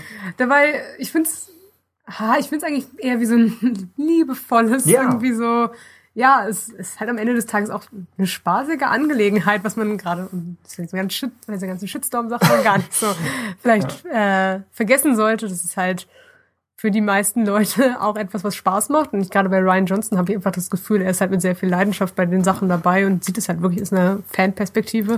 Und es stimmt einfach auch wir- wirklich, egal, gerade jetzt auch, wenn ich bei mir mich in der Uni umgucke, du kannst jeden ansprechen und die sind alle eigentlich gerade für Star Wars mehr interessiert, würde ich sagen, als so der Durchschnitt manchmal. Und gerade halt auch, weil die Designebene von Star Wars wirklich sehr ikonisch ist, hat jeder irgendwie seinen Input tatsächlich dazu. Und Ryan Johnson schließt sein Vorwort mit den Worten, was immer Star Wars für euch ausmacht, ich hoffe, ihr findet etwas davon in diesem Buch. Was ist knuffiger als das? Ja. Was, was will man noch? Ich meine, es kann nicht so weit greifen. Das Force Awakens äh, Artbook hatte natürlich halt viel wirklich zu, wo fängt man an, wenn man mit Episode 7 anfangen muss. Und das ist natürlich erstmal vielleicht auch die interessantere Frage, als wenn man wirklich ein Sequel zu etwas als Artbook gestaltet. Aber ja, es bleibt sehr im Ton von dem Mann, der Ryan Johnson zu sein scheint. Er hat, finde ich, mehr noch von sich an Texten in das Artbook reingesteckt. Oh ja, Als, als Abrams. Kann teilweise daran liegen, dass Abrams einen Tick später dazu kam, aber trotzdem hätte er erklären können, warum er das verwendet, warum das vielleicht nicht. Ich finde, bei Ryan Johnson und auch bei Gareth Edwards mit dem Rogue One Artbook merkt man, dass die Leute ein Verständnis von Artbooks haben. Also, dass sie Ja. das als Kinder gesammelt haben, dass ihnen das wichtig ist, dass sie das einen. Respekt vor Concept Art haben und dass sie sagen, nee, das ist ein, ein wichtiges Begleitprodukt zum Film und sie möchten die Chance nutzen, was dazu zu sagen. Ja, ansonsten, wie du schon sagst, es geht gleich viel konkreter los. Mhm, genau, es sind nicht so vage Konzepte am Anfang, sondern natürlich, hier hat man ja auch tatsächlich die Schauspieler für die meisten Figuren, kennt man in dem Fall. Das ist nicht so ein, dass man, ich glaube, was war das im Force Awakens äh, Artbook, das irgendwie mit Poe auch ganz lange rumprobiert wurde, dass er halbwegs ein Alien irgendwie noch die längste Zeit da drin war und so. Ja. Hier ist Rose teilweise blond. Oh ja, Das ist ein stimmt. bisschen unerwartet. Ansonsten eröffnet das Artbook noch mit einer kurzen Sektion über Hans Tod. Weil sie gesagt haben, eigentlich ganz niedlich, dass sie es so direkt sagen. Und sie meinten, aus Spoilergründen wollten wir das im letzten Artbook noch nicht erwähnen. Stimmt, Wobei- da hatten sie nur ein paar allgemeinere Brückenillustrationen, glaube ich, drin gehabt. Ne? Hier ist eine Brücke. Wir fanden sie ganz nett. Stimmt. Aha. Aber es ist cool, weil ich tatsächlich die äh, ganzen Brücken-Concept-Arts sind so einfach, was so die Licht-Raum-Verhältnisse und so mit Höhen und Tiefen äh, angeht, echt cool im Force Awakens Artbook gewesen. Und hier drin, dass man dann noch mal ein paar mehr bekommt, ist eigentlich einfach schon fast Fanservice für das Artbook selbst. Ich weiß nicht, ob du Brücken vielleicht etwas überbewertest. es gibt hier diese Variante, die so noch Verstrebungen links und Oh rechts ja, hat. genau. Das Und- theoretisch sinnvoll ist, wenn man so Ja, Höhen fallen Wer kann. sich, wer sich fragt, was, was eigentlich diese Sicherheitsrisiko-wahnsinnige Brücke im, im TFA-Film zu suchen hat. Ja. Mhm. Es gibt hier noch ein cooles äh, Kostümdesign für Ray, was im Mhm. Grunde eigentlich das ist, was den Film trägt, nur von den Farben her näher noch an Han angelehnt. Und ich meine, es war, glaube ich, auch so eine der ersten Sachen, die man an dem neuen Kostüm feststellen konnte, dass es sich wirkte schon wie eine Hommage an Han Ihr mit der Weste. Zweites Kostüm. Genau, was sie am. Ende des ja. Films ja auch noch genau hatte. Ja. Ähm, ja, und dass man den Gedanken eigentlich auch ursprünglich weiter gedacht hatte, finde ich eigentlich ganz cool. Auch wenn ich ihre Grau, glaube ich, lieber mag auf so einer Ebene, dass es so kostümtechnisch sich ja auch an Luke anlehnt, dass er von diesem hellen Kostüm immer so in ein dunkleres über die Filme in Stimmt, der Originaltrilogie geht Ja. und dass Oh diese ja. Rechnung bei Ray halt auch aufgeht in ihrem Kostüm. ja. Und dann die Brücke zu Han so farbtechnisch zu machen, finde ich. Ja, bin ich froh, dass sie es nicht gemacht haben. Was für ein Kostüm prophezeist du für neun? Oh, ich hoffe, dass sie ihr letztes noch ein bisschen behält. Das ist echt cool. Das letzte, okay. okay. Dann bekommen wir frühe Designs zu Arc 2, beziehungsweise der Zeit, als es noch nicht zwangsläufig eine Insel war. Also ich glaube, da waren zwei Konzepte, die immer so ein bisschen rivalisiert haben, wo es zum einen eben die Inselversion später gab und dann hier eher so eine felsige Paradieswelt. Ja, ich meine, ja auch so kleine Felsinseln in sich selbst. Das stimmt, Ah, ja. das stimmt, ja. Und genau, du schlägst gerade die Doppelseite mit den Jedi-Tempeln auf. Das war, als das rauskam, die, die Bilder sind ja schon so durchs Internet geschwirrt. Das heißt, man hat sie nicht im Artbook zum, zum ersten Mal gesehen. Aber als die bei uns irgendwo in der Gruppe veröffentlicht wurden, war das so der klassische Moment, wo man plötzlich George Lucas wieder gesehen hat. Wo, wo jemand meinte, hier ist die Lucas-Version des Jedi-Tempels. Und du guckst es an und denkst, natürlich. Natürlich hat er das gemacht. Ich glaube, Doug Cheng wei weist irgendwo in den Anmerkungen darauf hin, dass, dass Lucas noch immer die gleichen Formen mag, wie Ja. zu Prequel-Zeiten. Ich meine, gerade Doug Cheng wird es halt auch gut wissen. Ich glaube, wenn er irgendwas zeichnet, wird immer Star Wars irgendwie in seinem Zeichenstil schon irgendwie so vermarktet. Wahrscheinlich kommt man da gar nicht mehr Ja, genau. Ja. Und sie weisen hier darauf hin, dass es eine Gruppe von Visualists gibt, Mhm. die ähnlich wie die Story Group sich auf den inhaltlichen Teil konzentriert, dass die Visualists darauf achten, dass alles, dass alles visuell Mhm. konstant ist. Und hier haben wir für den frühen Jedi-Tempel von Luke haben wir diese domartigen Formen. Mhm. Also es hat mehr was von, ja, einige haben es mit, mit Prequel-Versionen verglichen. Dann technisch gesehen Jabba's Palast. Das ist ja auch Das ist irgendwie eine glaub, unangenehme Anlehnung wäre, finde ich, für so die Jedi. Das stimmt, aber es Es war ja mal ein Tempel. ja, also, okay. oder ich weiß nicht, ob das immer noch Kanon ist, aber früher war es ja eben Ja. eine, eine ebenfalls antike Sache. Oder halt das Senatsgebäude, also diese, die Form ist ähnlich. Für Canto Bight sind sie, das kommt später im Buch, sind sie auch in die Richtung gegangen. Mhm. Das, als Kathleen Kennedy meinte, das sieht mir zu sehr nach Dubrovnik aus oder zu sehr nach einer realen Umgebung und nicht ausreichend nach Star Wars, dass sie gesagt hat, wir, wir, dass die Artists gesagt haben, okay, prima, dann hauen wir jetzt überall diese McQuarrie-Domformen auf alles drauf. Mhm. Was sagst du im Vergleich zu, zu dem, was wir tatsächlich bekommen haben? Ich bin ja eigentlich eher Fan des Baumes tatsächlich, Mhm. weil er ja auch im Grunde eine Anlehnung an den Jedi-Tempel hat. Durch seine Ja. Form, durch seine Äste so nach oben irgendwie, hat es zumindest die Form so silhouettentechnisch. Mhm. Und ich mag, glaube ich, auch ganz gerne, gerade für die Jedi, dieses Organische, dass du halt wirklich sagst, es ist Holz, es ist ein Baum, es ist irgendwas Ehemaliges und hier ist es halt schon wieder so sehr, eigentlich schon fast wieder ein bisschen zu prunkartig für die Jedi, dass es so eine große Kupferkuppel ist. Mhm. Also gibt dem Ganzen wirklich, aber auch eher den schlechten Seiten der Prequel-Jedis, glaube ich, so visuell eine Anlehnung, finde ich, dass es so prunkvoll ist. Einige haben sich am, am Jedi-Tempel der Prequels gestoßen, dass Mhm. sie meinten, das wäre sehr weit weg von den naturverbundenen. Ja, ja, genau. Es wirkt wie so ein hohes später. Schloss, was du in so einer Ja. hochtechnologisierten Stadt halt irgendwie hast. Was halt aber storytechnisch genau die Idee ist. Ja, Sie ja, sind genau, weiter genau. entrückt. Also es macht völlig Sinn. Nur, Nur ja. dann ist halt die Frage, wie halt die Storyline für einen Luke, der in so einem Tempel zum Beispiel Mhm. sitzen würde, äh, aussieht. ich, genau, ich denke auch, dass sie, dass sie gesagt haben, dieser Ort sieht nicht exilmäßig genug aus. Mhm. Aber wenn es halt wieder ein gescheiterter Luke wäre, dann ist natürlich trotzdem, dass er in diesem Tempel, der so prunkvoll aussieht, wieder irgendwie auch ganz passend, wenn er trotzdem so im Exil sitzt. Aber das sind die Überreste von irgendwas, was er vielleicht mal hatte. Ja, und wenn es stimmt, wenn es mehr auch nach einer Ruine aussieht, Mhm. Genau. dann könnte man es wieder dahin bringen. Mhm. Ja. Ich meine, wir sehen hier halt auch nie mehr als ihn und Kira Mhm. in dem Konzept. Kira, genau, Genau. weil das alles noch aus George Lucas Zeiten Mhm. ist. Und irgendwann, irgendwann müssten wir das alles mal als Zeitlinie auflisten, was man so aus den einzelnen Artbooks und von, von Pablo Hidalgos Twitter-Account, bevor die Dinge verschwinden, äh, was man sich so zusammensuchen kann und was in welcher Phase passiert ist. Aber was, was, was mir zumindest bisher nicht klar war, dass es überhaupt eine Phase gab, in der Konzeptleute mit Lucas zusammen Ja. oder zumindest mit regelmäßigem Input von ihm an frühen Entwürfen gearbeitet haben. Mhm. Ich glaube, in der gleichen Phase, wo auch Michael Arndt dran gesessen hat. Und das heißt, wir sehen, dass die ganze Sache mit Luke im Exil schon von Lukas stammt. Mhm. Ich weiß nicht, ob wir das in der letzten regulären Hauptpodcast-Folge drin hatten, weil wir mit, wir, wir haben mit Jörg und Christoph noch, glaube ich, nach der Sendung Ach so. über die, die Lukas-Version Die Grenzen sind etwas schwammig. und dachten dann, warum, warum ist das nicht in der Folge? Aber ja, es ist schon erstaunlich viel von, von ihm damals direkt gekommen. Das könnte trotzdem einer der wenigen Fälle sein, wo die Lukas-Version die vorhersehbare war. Es hat Ja. was davon, einen alten Freund nochmal wieder zu sehen. Ja. Es ist total nett, das zu sehen. Aber Aktor, so wie sie jetzt ist, hat mich mehr überrascht. Mhm. Und ich denke, wenn wir Tempel wollen, dann werden wir die auch bekommen oder haben schon bekommen in Rebels. Ja. Und da ja auch wieder der Naturtempel eigentlich irgendwie so ein bisschen. Stimmt, ja. Mhm. Ja, ich, ich finde es gut, dass sie das so ein bisschen einfach weiterfahren, designtechnisch. Ja, Mhm. ja, genau. Und ich denke auch immer noch auf Akto gibt es, gibt es Möglichkeiten, andere Tempel zu zeigen. Theoretisch Also- alles, was auch aus Stein dort, wir haben ja auch diese Steinhütten da irgendwie, also es wäre Ja. nicht problematisch, das immer weiter und größer sich irgendwie vorzustellen. Oder du hättest im Kern der Insel Mhm. noch irgendwas. Also wenn man sagt, das sind die ersten Jedi gewesen, das wird ja eine, eine Bevölkerung von mehr als nur irgendwie fünf Leuten Mhm. gewesen sein. Also vielleicht, vielleicht gibt es noch mehr Anlagen auf der Insel und sie haben einfach nur gesagt, für den Film ist es, für den Film passt es besser zu Lukes Geschichte, wenn er an einem einsameren Ja. Ort ist. Und er hat ja auch seinen Tempel irgendwann mal gehabt, scheinbar. Oder Ja, was stimmt, wir dann im Flashback irgendwie sehen mit diesen kleinen Campinghütten. Das hat mich irgendwie sehr an Pfadfinderzeiten so erinnert, wie das so aufgeteilt ist. Irgendwo gibt es ein Hauptzelt und dann gibt Ja. es die kleinen Zelte drumherum.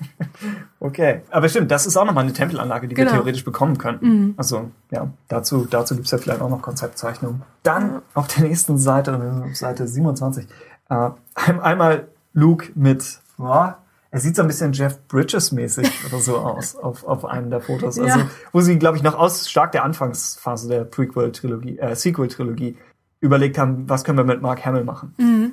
Wenn, wenn sein Gesicht so schwammmäßig ist, wie Ben behauptet, wie können wir es formen? Das, das scheint Die Antwort ist Bart bei allem gewesen. Erstmal Bart drauf. Passt ja Dann haben wir schon mal die, die Hälfte weg. Und wir sehen auf, auf der gegenüberliegenden Seite Bilder von Ray, bevor sie Mhm. Ray war. Und das passt echt zu den Anfängen des TFA-Artbooks. Ja, total. Also ähnlicher Zeichenstil. Ja, er ist mir der Karl Lindberg. Oh, der war das Ist von mir aufgefallen Oh. als jemand, den ich irgendwie komisch fand, tatsächlich irgendwie so stilistisch. Ich weiß nicht warum, also es ist jetzt gar nicht irgendwie technisch schlecht gemacht, aber ich fand so für das, was ich so stilistisch in Star Wars Artbooks erwarte, war es gar nicht so Sieht ein bisschen mein Ding. modelmäßig aus. Ja, ja, so- ich glaube, das ist es so ein bisschen. Es hat ein, ah, es hat für mich so diesen sehr klassischen Concept Art Frauenlook, den ich nicht so gern mag. Passt zu dem hier rechts. Aber es ist nicht Ja, aber ich finde das schon, das finde ich ein bisschen, äh, ich sehe da irgendwie ein Charaktergesicht mehr drin und das finde ich ist so dieses Puppenhafte, was Ja. ich oft, was Ja, eben okay. Mhm. dieses Stand-in und Concept Art oft ist und dann finde ich dann ein bisschen, äh, Hier aber ist es ist, teilweise hat, Obi-Wan der Stand-in, um, Ja, um genau. Maßstäbe zu zeigen. es hat hier, aber es hat so fast schon irgendwie dafür, dass er, glaube ich, ich habe gestern sehr viel gegoogelt, schwedisch oder norwegischer Herkunft ist. Das ist nicht gegoogelt, das ist Stalken. Finde ich auf jeden Fall, dass irgendwie sein, es so einen sehr asiatischen Touch irgendwie hat. Hat Ah, so, okay. Ja. ich meine, ist natürlich, die Jedi-Outfits haben das sowieso immer, aber ja, auch so ein bisschen wie Concept-Art für Videospiele irgendwie. Wenn du dir da so einen weiblichen Jedi vorstellen würdest, dann haben diese beiden Designs sehr krass was Stimmt. davon. Und das finde ich schade, weil ich jetzt hier bei so Ian McCaig und Doug Cheng eigentlich gerade deren Charaktergesichter und so Zei Rohzeichnungen für Figuren immer sehr mag und ja. Aber nichts gegen Karl Lindberg. Okay, ja. Wir können trotzdem noch mal festhalten, dass Ray oder Kira auch in der Lucas-Version war. Mhm. Also diese Außenseiterin von vielleicht nicht einem Wüstenplaneten, aber vielleicht einem Schrottplaneten oder irgendwo aus dieser Ecke, die aufbricht, um Luke Skywalker zu finden, dann von ihm ausgebildet wird und gleichzeitig ihn dazu bringt, wieder in die Welt zurückzukehren. Womit es eigentlich auch stark nahe liegt, dass sie eigentlich nie seine Tochter gewesen wäre, weil es einfach. Ich meine, man hätte es immer noch Hm, ja. Plot-Twist-mäßig irgendwie hindrehen können, aber Stimmt, ich ja. will, also ich würde eigentlich auch dem George Lucas-Konzept zutrauen, dass man es nicht so etabliert, nur um dann einen Vater-Reveal zu haben. Am Ende des Films dann auch wieder klasse. Ja, ja, würde genau, er wahrscheinlich deswegen- vermeiden. Und so wirkt es halt, wenn er. Ich meine, ja, so wirkt es einfach mehr danach. Interessant auch, dass sie ursprünglich Luke überzeugt hätte am Ende von Episode 7. Das heißt, genau. was sie eigentlich genommen haben, ist schon Teile der Lukas Handlung, aber sie haben das alles nach hinten geschoben und haben gesagt, wir, wir bauen noch mehr Kram davor. In der Phase, wo Michael Arndt an dem Drehbuch gesessen hat und wie gesagt, wir setzen uns das hier echt nur aus, aus irgendwelchen kleinen Schnipseln zusammen. Ich hoffe, wir haben irgendwann die Lucas Treatments selbst, Ja. und dann wissen wir es, aber es scheint so gewesen zu sein, dass Michael Arndt gesagt hat, wann immer er Luke in die Geschichte einbringt, übernimmt Luke die Geschichte. Und deswegen hatte Luke immer weiter zurückgestellt, bis er dann irgendwann am Ende von Episode 7 gelandet ist. Und ich würde sagen, auch in The Last Jedi passiert im Grunde das, was im Force Awakens Artbook ja auch ein bisschen mit drin war, dass dieses Originalkonzept war doch, glaube ich, dass Luke auch im Wald oder auf Starkiller Base irgendwie mit auftaucht. War das nicht mal irgendwie so ein Ding? Oh ja. Dass da irgendwie okay. Concept Arts zumindest für existiert hatten und dass man dann am Ende gar nicht ihn dort hatte? Weißt du, welche Konzeptart ich meine? Nee, wir haben sie theoretisch. genau. hier, aber- Aber auf jeden Fall, nee, ich finde, in The Last Jedi passiert ist zu einem gewissen Grad auch, dass gerade auf Crate so ein bisschen, wenn Luke seinen großen Showdown-Moment da hat und Mhm. auftaucht, dann wird's halt auch wirklich sehr Luke-Story und gerade Ray verschwindet ja auch gerade in der Crate-Handlung die längste Zeit und ich finde es dort, finde ich es angebracht, weil der Film davor sehr halt auch die Ray-Geschichte ist, die es sein sollte. Aber ja, gerade wenn man dann einmal das ausgeführte Beispiel dafür sieht, wie sehr der Film von Luke geprägt werden würde, wenn man ihm denn die Zeit dafür gibt, Mhm. Finde ich es gerade eigentlich gut, dass man bewusst war, dass das so ist und dass man das da nicht gemacht hat halt. Das zweite Beispiel wäre Hahn, Genau. der auch und TFA übernimmt. Ne? eben, und das ist auch fast schon eins der Probleme, finde ich eigentlich eher an TFA. Ja, Mhm. also Michael Arndt hat eigentlich, hat es eigentlich kommen sehen, aber er hat gesagt, er braucht ein Jahr, um es zu reparieren oder so. Irgendwo Ja. war das diese Geschichte, dass sie ihn deshalb nicht behalten haben und dass er deshalb gegangen ist. Genau, und Hahn hat ja auch dabei das Problem, dass er in dem Film das erste Mal der, einer der großen drei ist, der das Comeback da hat und dann auch der Mhm. erste ist, der oft gekillt wird. Dementsprechend, ja, vielleicht ist es da auch okay, mehr okay, dass man ihm so viel Handlung des Filmes eben halt auch zuschreibt. Mhm. Ja, Und die Idee, jedem der großen drei einen zentralen Film zu geben, ist ja auch eigentlich ganz gut ja, gedacht. klar, Also, total. wird leider nichts draus werden, aber ja, die, die Idee war gut und Hahn als, als Mentorfigur, finde ich, funktioniert Ja. auch gut in TFA. Es ist einfach nur Es so, wie es geplottet ist. Genau, so ein es bisschen, funktioniert ja. auch eigentlich gut, sogar bis in The Last Jedi rein, weil es ja auch gerade für Ray lang, auch gerade im Film, immer noch so ein Motiv ist. Das ist quasi ihr erster Einfluss in ihre Weltsicht auf das alles jetzt so durch Hahn geprägt ist, Mhm. irgendwie. Also ist eine gute Idee zumindest. Und die Würfel spielen immer noch eine zentrale Oh ja, Rolle. genau. Also, ja. Wir sehen auf, auf Arc 2 einen verlassenen Teil des Tempels, in dem so ein bisschen das Fenster des Imperators. Zählt das noch als Fenster? Stimmt, wir hatten noch Dieses den, Spinnwebenmäßige. das, äh, gesunk, den gesunkenen Ja. Todesstern hatten wir auch mal. Ja. Also irgendwie versucht man das Design wieder reinzubringen. Ja, die, die Idee hier war, also der, der Tempelteil, der so ein bisschen aussieht wie eben ein Stück vom, vom alten Todesstern. Mhm. Äh, die Idee hier war zu sagen, es gab diese Motive, die der Imperator aufgegriffen hat, die ursprünglich mal Jedi-Motive waren, Mhm. sodass er das so ein bisschen korrumpiert, was dazu passt, dass er auch den Jedi-Tempel ja, klar, äh, genau. um, umbauen lässt. Und die Idee mit dem versunkenen Todesstern war, dass Ray auch da, oder Kira wohl auch da eine Karte findet, die dann zu Luke führt. Mhm. Also wir hatten uns damals, als wir das TFA-Artbook durchgeblättert haben, gewundert, wie viele, wie viele Bilder, die, so wie es damals hieß, aus dieser Blue Sky-Phase kommen, wie viele schon eine konkrete Story implizieren. Ja. Also die Texte daneben beschreiben dann immer, wie Rick Carter meinte, ja, denkt euch einfach irgendwas aus, seid komplett frei. Aber dann kommen diese ultraspezifischen Ideen. Ja. Und äh, ja, Ja. je mehr wir über die, die ursprünglichen Treatments erfahren, desto mehr wirkt es so, als ob das schon, als ob es eine Reihenfolge geben würde, in die man all diese Bilder bringen kann und Mhm. dann fügt es sich zu irgendwas zusammen. das stimmt. Wir sehen den versunkenen X-Wing. Beim X-Wing wird nochmal betont, dass er dazu da war, um deutlich zu machen, dass Luke seinen Rückweg abgeschnitten hat. Was ich im Film absolut nicht so gelesen hatte. Ich hatte es mehr als Foreshadowing für, für später. Entweder Ray muss ihn rausheben, weil es halt Empire ist. Ach so, oder so als Glaubenskrise für ihn, weißt du, wenn er das Schiff so da hätte, aber jetzt ist es halt quasi unter Wasser und er hebt's nicht an, bewusst, weißt du? Ja, Genau. so haben, genau, so haben sie es, glaube ich, gemeint. Genau. Ja. Und ich dachte irgendwie, oder er fliegt damit dann am Ende wieder weg. Oder Ja, stimmt. ich war nicht bereit, das als Symbol für irgendwas Oh zu ja, nehmen. stimmt. Das hätte, man hätte es auch gut drehen können, gerade für den Zuschauer, wenn er Luke of Crate sieht, dass Twist, ja. ja, die Möglichkeit Ja. wäre da gewesen, dass er den X-Wing nimmt. Stimmt. Dann betreten wir den Bereich des Konzeptbuchs, der Unmengen an, an Art zu den, zu den, wie heißen sie, Lanai Ja, ja, la, nein, gleich. hat. Ich habe sie noch zu sehr als Froschnonnen einfach nur abgespeichert. ja, es ist echt viel. Man hat sich wirklich Gedanken darum gemacht. Fast schade, dass die eigentlich nur so ein Comic Relief irgendwie sind. Das sieht wirklich aus wie aus so einem Bilderbuch für Kinder. Also einfach, könntest du auch losgelöst von Star Wars irgendwem Schon geben. so ein halb creepy Kinderbuch. So Ja, vielleicht Ja, schon. Dass du sagst, hier ist diese Insel irgendwo im Ozean, da leben Froschnonnen. Mhm. Und die männlichen Gegenspieler die mä- männlichen Teile sind. Die Geschlechterrollen hier sind mir nicht völlig klar. Aber die, die männliche Version der Froschnonnen, die Froschmönche, sind, sind mehr so Angler, Oh ja, stimmt. die aufs Meer rausziehen und dann nur zu bestimmten Zeiten wieder zur Insel zurückkehren. Dann wird irgendein Fest gefeiert und äh, die, die Männer bringen wohl irgendwelche Jagderzeugnisse mit. Daraus Mhm. wird dann was gebastelt. So, das ist eigentlich eine, eine ganz nette Idee für eine Kultur. Wobei ich immer noch darauf warte zu erfahren, wie sehr die mit der Macht in Verbindung stehen. Ja, es ist nicht ganz klar irgendwie.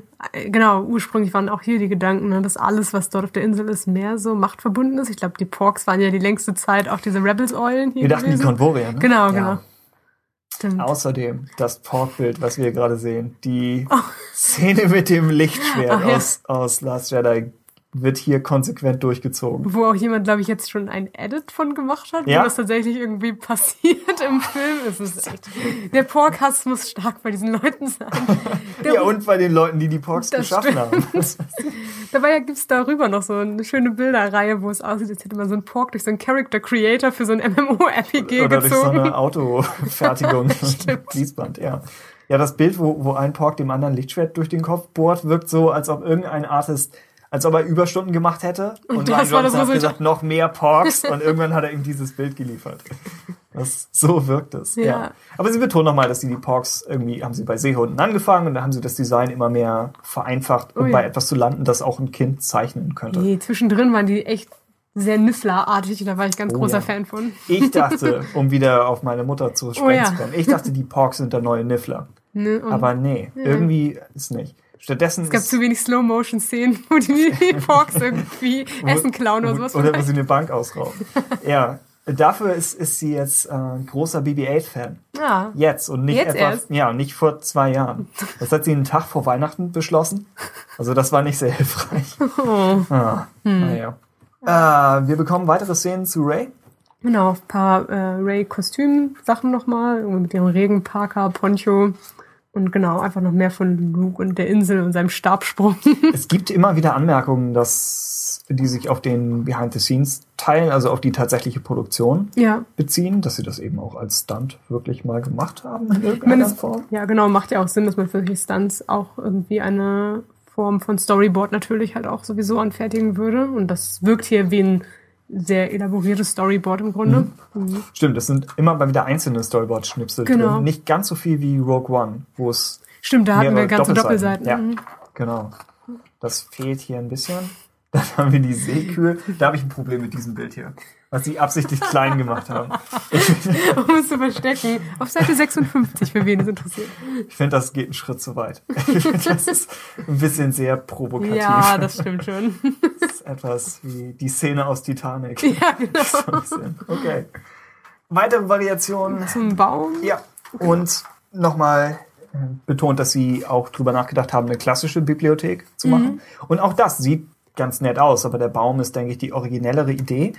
Ich weiß nicht, ob sie so viel aus dem Set rausholen, wie sie könnten. Ob generell im Film diese Arctus-Sets, äh, sowohl das Innere des Baums als auch das Innere des, des Tempels, was ja auch letztlich mehr so eine Höhle mit irgendwie Pool und Mosaik ist, ob das so völlig klar als Schauplatz ist. Also ob du nach dem Film Denkst du, es sind auch so zwei verschiedene Orte und wo die so auf der, wo die so liegen, dass man das irgendwie so trennt? Also ich weiß nicht. Ja, das, das könnte sein. Und ob man, ob man im Nachhinein, äh, ob man es zeichnen könnte. Also ob es so klar im Kopf ist, wo was abläuft, Das stimmt. dass es, ob, ob das deutlich gemacht wird. Andererseits passt das eigentlich zum OT Lukas, der gesagt hat, all diese Sachen sind einfach Hintergrunddinge. Da liegt dann halt das Skelett von diesem riesigen Drachen in der Wüste und es bekommt nicht einen eigenen Shot oder irgendwie ein Close-up, sondern einfach, es passiert so im Hintergrund.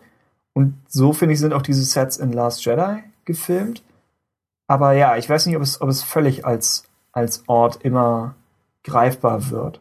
Genau, zum Thema Worldbuilding auch irgendwie gibt's hier noch mal ein paar Pages aus diesen an der Jedi-Bücher halt, die dort im Baum stehen. Und das finde ich irgendwie immer ganz faszinierend, wenn man sich halt da so mitschriften und was da für Symbole drin vorkommen. Und ich meine, das haben wir sowieso immer wieder auch in Star Wars, dass natürlich die Symbole, die irgendwo verwendet werden, auch immer wieder mal so neu erfunden werden, so mit dem Rebellenemblem und sowas. Dazu hatten sie hier den Baum als, Genau. als Bezug hergestellt, ne? Also, ja. Mhm.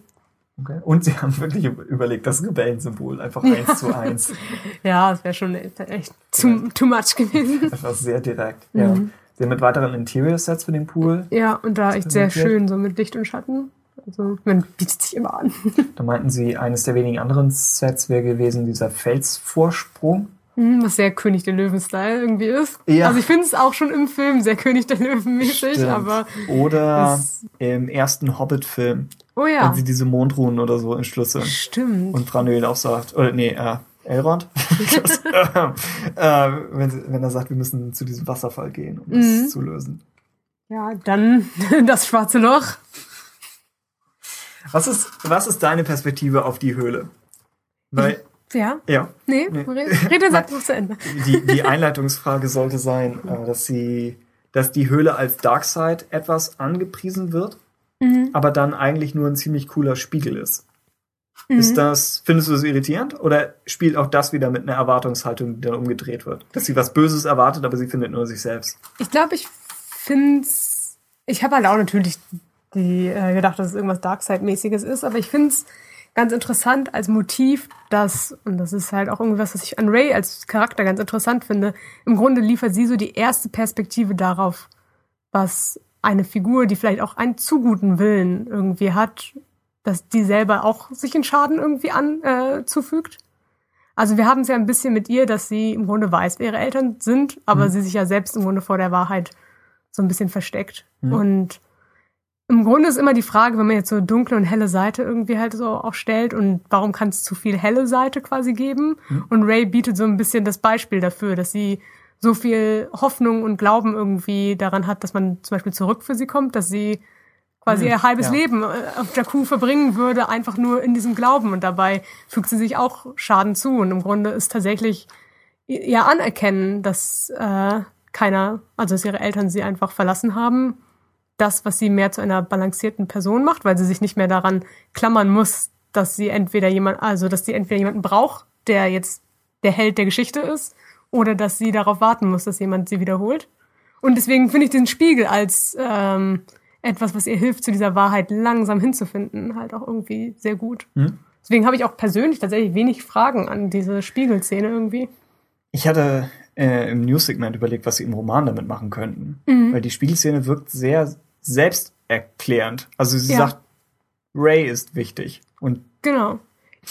und das ist es fast schon. Es ist nicht so wie die Vision in TFA, Genau. wo, man, wo man noch mehr andere Dinge sieht. Ja. Theoretisch könnte man es halt machen. Sie hat ja dieses Voice-Over, was ja an Kylo gerichtet Mhm. eigentlich ist, dass man vielleicht gar nicht versucht, das war jetzt einfach eine visuell coole Szene, aber das so nachzuerzählen ist vielleicht auch langweilig, dass man einfach das Voice-Over quasi benutzt. Das passt absolut, dass, dass jemand wie Kylo Ren das passende Menschenbild hat, um Rays Eltern richtig einzuschätzen. Dass er es auch ein bisschen er- ausbalanciert. Ich sehe es fast schon so ein bisschen als ein, er ist fast zu pessimistisch gegenüber allen. Er sieht einmal, dass Mhm. Luke quasi diese Waffe zieht und äh, daraufhin ist sein Urteil auf die Situation, dass seine Familie ihn hasst und umbringen will. Und Was Ray, technisch gesehen. Genau, für, ja. für eine Sekunde war das Genau. Aber Ja. und äh, Ray hat halt den gegensätzlichen Fall, dass sie tatsächlich eine Familie hat, die sie zurückgelassen hat, aber sie möchte es nicht anerkennen und dementsprechend, ja, es ist echt so ein Ausbalancieren, nur dass Kylo noch nicht anerkannt hat, dass es vielleicht nicht die ganze Wahrheit ist, die er sieht. Vielleicht sagt die Höhle sogar, das ist das Schlimmste, was man ihr zeigen kann. So Ray läuft durch den Film und sucht irgendwie eine Mentorfigur oder Mhm. will, dass Luke irgendwas tut, weil sie es sich nicht selbst zutraut. Und die Höhle sagt, es gibt nur dich. Was man, was man negativ werten kann oder man kann es Eben. Aufmuntern. oder du trägst Ja. halt die Wahrheit schon in Ja, dir selbst ja, natürlich. genau. Mhm. Jo. Dann Luke zerlegt die Hütte klare. Überreaktion. Ich glaube, er hat ein Problem mit Hütten. Ja, Ich glaube, ihm gefällt dieses generelle Setting nicht. ja, äh, Ich denke, die ganze Sache mit Luke, wo er über Kylo Ren steht, ich denke, Luke kann nicht der Erste gewesen sein. Ich, meine Vermutung ist, dass Teenager Kylo Ren so anstrengend war, dass da jede, jede Nacht stand da ein anderer Schüler oder irgendwie eine Hausmeister mit einer anderen Waffe und hat gesagt, dieses Mal bringe ich zu Ende. Ja. Wenn Luke, Luke wäre aus der Hütte rausgegangen und hätte eine Kette von Stehen eigentlich, genau. Ja. Aber keiner hat sich je getraut. Stehen Keiner alle nur. Oh, das ist wieder der Punkt. Ja, sie haben, Wir haben das Kalligrafie-Set gesehen und dachten, Oh. na, der hat schon ein erbärmliches Leben. Außerdem Kylo Ren hier einmal in irgendwie asiatisch. ja, so. es sieht sehr danach aus, ne? Aber genau, stimmt. Das Narbengate Mhm. mit der verschobenen oder verkleinerten Narbe. Ich war ja eigentlich auch Fan von gerade der großen Narbe, aber ich bin okay damit. Ist Vielleicht in der abgesegnet. Special Edition. Ja, stimmt. Ist noch größer. Ja. Hier muss ich sagen, habe ich nur einen Pfeil daran gemacht und das ist jetzt vielleicht schon, äh, dass ich da versuche, was zu sehen, aber im Force Awakens Artbook Und, ja. ist diese Seitenaufteilung, wie die Knights of Ren einmal präsentiert werden, sehr ähnlich wie das. Aber ich weiß, ich will da drin nur was sehen. Die, die Padawan-Schüler sind ähnlich gelayoutet wie die Genau. Knights of Ren im TVA. Ja, aber ich, ich weiß nicht, das ist doch eigentlich die Implikation eigentlich des Filmes, wenn Luke sagt, dass Kylo mit sechs seiner Schülern verschwindet oder sowas, oder mit, na ja, sagt er das genau? Ich weiß nicht mehr, aber mit mehreren, ne? Ja, ja. mit, ja. ja. ich glaube, er sagt, dass er Ja. irgendwie zwölf hatte, oder so, ich weiß es auch nicht mehr. Genau, dass das welche der Schüler sein müssten eigentlich. Und es fällt auch auf, dass die Schüler in den Konzepten hier, dass die alle so im Kinderalter Eben, sind. genau. Was ja Also- eigentlich wirklich stark nahelegen würde, dass Luke sich sehr an die alten Jedi-Konzepte hält, weil sonst könnte er ja auch eigentlich jeden aufnehmen. Sowas im EU, wo auch Genau. teilweise mal nicht Ältere geholt hat. Mhm. Ja. Ist nur echt heftig, wenn Kylo Ren einen Teil seiner Mitschüler mitgenommen hat und die anderen umgebracht. Aber Das es, schon. ich sag, für die Spin-off-Serie, die dazwischen Ja. stattfinden könnte, wäre es unglaublich cool, natürlich auch so eine Trennung zwischen irgendwie dem Lager irgendwie so zu haben, zwischen Leuten, die mehr auf Ah. Lukes Seite stehen und mehr Ja. zu Kylo. Also, Und wäre was anderes als, wäre eine andere Art von Jedi-Padawan-Geschichte, als man in den Prequel-Zeiten Genau. erzählt hätte. Mhm. Ja. Man muss nicht damit mit dem Fall von einer einzelnen Person sich irgendwie so darauf konzentrieren, wie es halt mit Anakin alles schon so ein bisschen oft sehr konstruiert und auf die Nase gebunden ist, dass wir wissen, was das Foreshadowing so für seine Figur halt ist. Und wenn Mhm. du hier halt eine ganze Gruppe hättest, die sich am Ende gegen Luke wendet. Wie alt ist, ist Ben in der Szene im Film? Oh, ich, Was ist das? also ich glaube, ich habe es immer jetzt gerade mit Bloodline so ein bisschen für mich gleichgesetzt, also irgendwo auf 22, wenn Mhm. Ah, so okay. schätzt. Weil ich glaube, Bloodline, wie weit spielt es davor? Für sechs Jahre? Vor Ja, Force klingt, Awakens? klingt richtig. ja. Ja, auf jeden Fall irgendwie so um den Dreh. Und irgendwo auf deswegen, der Höhe. Wow, ja. ja, also, ja, irgendwie so um Anakins Fallalter würde ich es immer ungefähr. Ja, ich kann es nicht einschätzen, weil Adam Driver ja auch so ein. ah, Ja, er kann alles zwischen 35 und 25 sein. Irgendwie. Genau, ja. Und die, die, äh, die Konzeptzeichnungen gehen etwas in die jüngere Richtung. Also Mhm. das eine Bild von ihm da. Ja, ist immer, ich glaube, immer wenn man ihn auch oft so mit Ray in den Kontext setzt, wenn man die beiden ja stark auch auf einen so, sie haben ähnliche Probleme und ähnliche Zweifel, die sie so irgendwie hegen, will man sie natürlich altersmäßig auch aneinander anreihen. Hm? Ja, deswegen wirkt er Okay. da auch immer ein bisschen jünger. Also wir sehen noch Entwürfe für seinen Teiljäger. Oh ja, Einige stimmt. davon Ah, ich finde das, interessanter. ich, das hat ein bisschen was von diesen Geduldsspielen, wo du so Sachen so zusammenstecken musst. Irritiert wären nichts für ihn. Nee, genau. Ja, aber ich finde das Design ganz cool. Sie haben ihm verschiedene Prototypen gegeben und er hat sie erstmal gegen die Wand geworfen. Das war der erste, den er verstanden hat. Genau. Ja. Ja, und ich finde immer den TIE Interceptor als Design nicht ausgebraucht genug. Also ich denke, das ist eine Abwandlung davon im Silencer zu haben, eigentlich Hm? ganz cool. Ja. Wir haben noch Bilder davon, wie er durch das Innere der Raddus fliegt, auf den Hangar zu. Oh ja. Was hier nochmal deutlicher gemacht wird als Parallele zum Todesstern. Stimmt. Dass er eigentlich ein Good-Side-Manöver ausführt, um, um den Guten zu schaden. Also ähnlich Stimmt, was Sachen mit der Bomber-Sache Bomber. auch ja, genau ja, interessant ist. Ja. ja. Dann Snoke und Snoke und sein Stehkragen. Das ist das Erste, was dir auffällt. Und natürlich die Pantoffeln. ja, und hier diese Property of Han Solo-Schrift. Mhm. Die Ryan Johnson auch persönlich beauftragt und beaufsichtigt hat, Genau. was diese koreanische Schrift angeht. Also möglicherweise sehen wir sie noch rechtzeitig im Oh, Han. Solo-Film, aber Hm, das wäre eine Idee. Dann hat er betont, dass er Rays Fluchtkapsel definitiv als Sarg haben wollte. Finde ich super cool. Es hat halt sowas von dieser typischen äh, Heldenreise in die Unterwelt. Ja, Und stimmt. das wirklich mit einem Sarg ist halt super krass. Und dann Tja. Snokes Thronsaal Ja. in relativ rot. Wir hatten es in einer der Hauptfolgen schon, schon kurz angesprochen. So, ich finde die Idee super. Vor allem, Ich weil auch, sie auch total. hier so verkauft wird. Dass, dass Johnson sagt, Snoke ist umgeben von diesen roten Vorhängen und am Anfang denkt man, das wäre ein abstraktes Rot. Mhm. Und einfach überhaupt nichts, das man überhaupt angreifen könnte oder gegen das man was machen kann. Das ist einfach alles rot. Und dann, sobald es Feuer fängt, siehst du, es waren auch nur Vorhänge und dahinter ist irgendein Gerippe. Mhm. Das, gute Idee. Das ist super gut. Ich finde Ja. es auch tatsächlich, ich glaube, die Metapher, die da drin auch stecken soll, ist ja die Höllensache. Das ist das Ganze so wie, dass Ray quasi in die Hölle da quasi Mhm. reingeht, so mit dem Rot. Und es hat natürlich auch natürlich wieder für so ein großes Schiff etwas von das Herz der ganzen Angelegenheit, zu dem sie vordringen muss. Schön. Das ist Ja. beides eigentlich, funktioniert gut. überhaupt ist, ich weiß nicht, ob es dir aufgefallen ist, aber Rot im Film ist ja relativ präsent. Was? Willkommen zum Buchclub. Daumen hoch, runter. Ich muss sagen, tatsächlich mh, finde ich das Rot gut. Und auch gerade so allein auf Crate, die Idee mit dem Rot, finde ich eigentlich schon gut genug, dass es den Planeten halb für mich verkauft hat, irgendwie. Ja. Dass der Boden so aufgerissen wird, das mit den Ski-Speedern. Hm? Das finde ich gut. Und ja, läuft als Motiv. Also von mir aus dürfen Sie gerne mal Motivfarben benutzen, aber vielleicht jetzt nicht immer für jeden Film, dass wir mal den grünen Star Wars Film bekommen, wo alles Ja. so komisch eingeformt ist. Ich hatte dann genau überlegt, Bis zum Yoda-Spin-Off, dann können Sie das grüne Marketing nochmal auspacken. das grün ist. Äh, ich hatte überlegt, ob, ob die anderen Star Wars Filme, ob sie dominante Farben haben.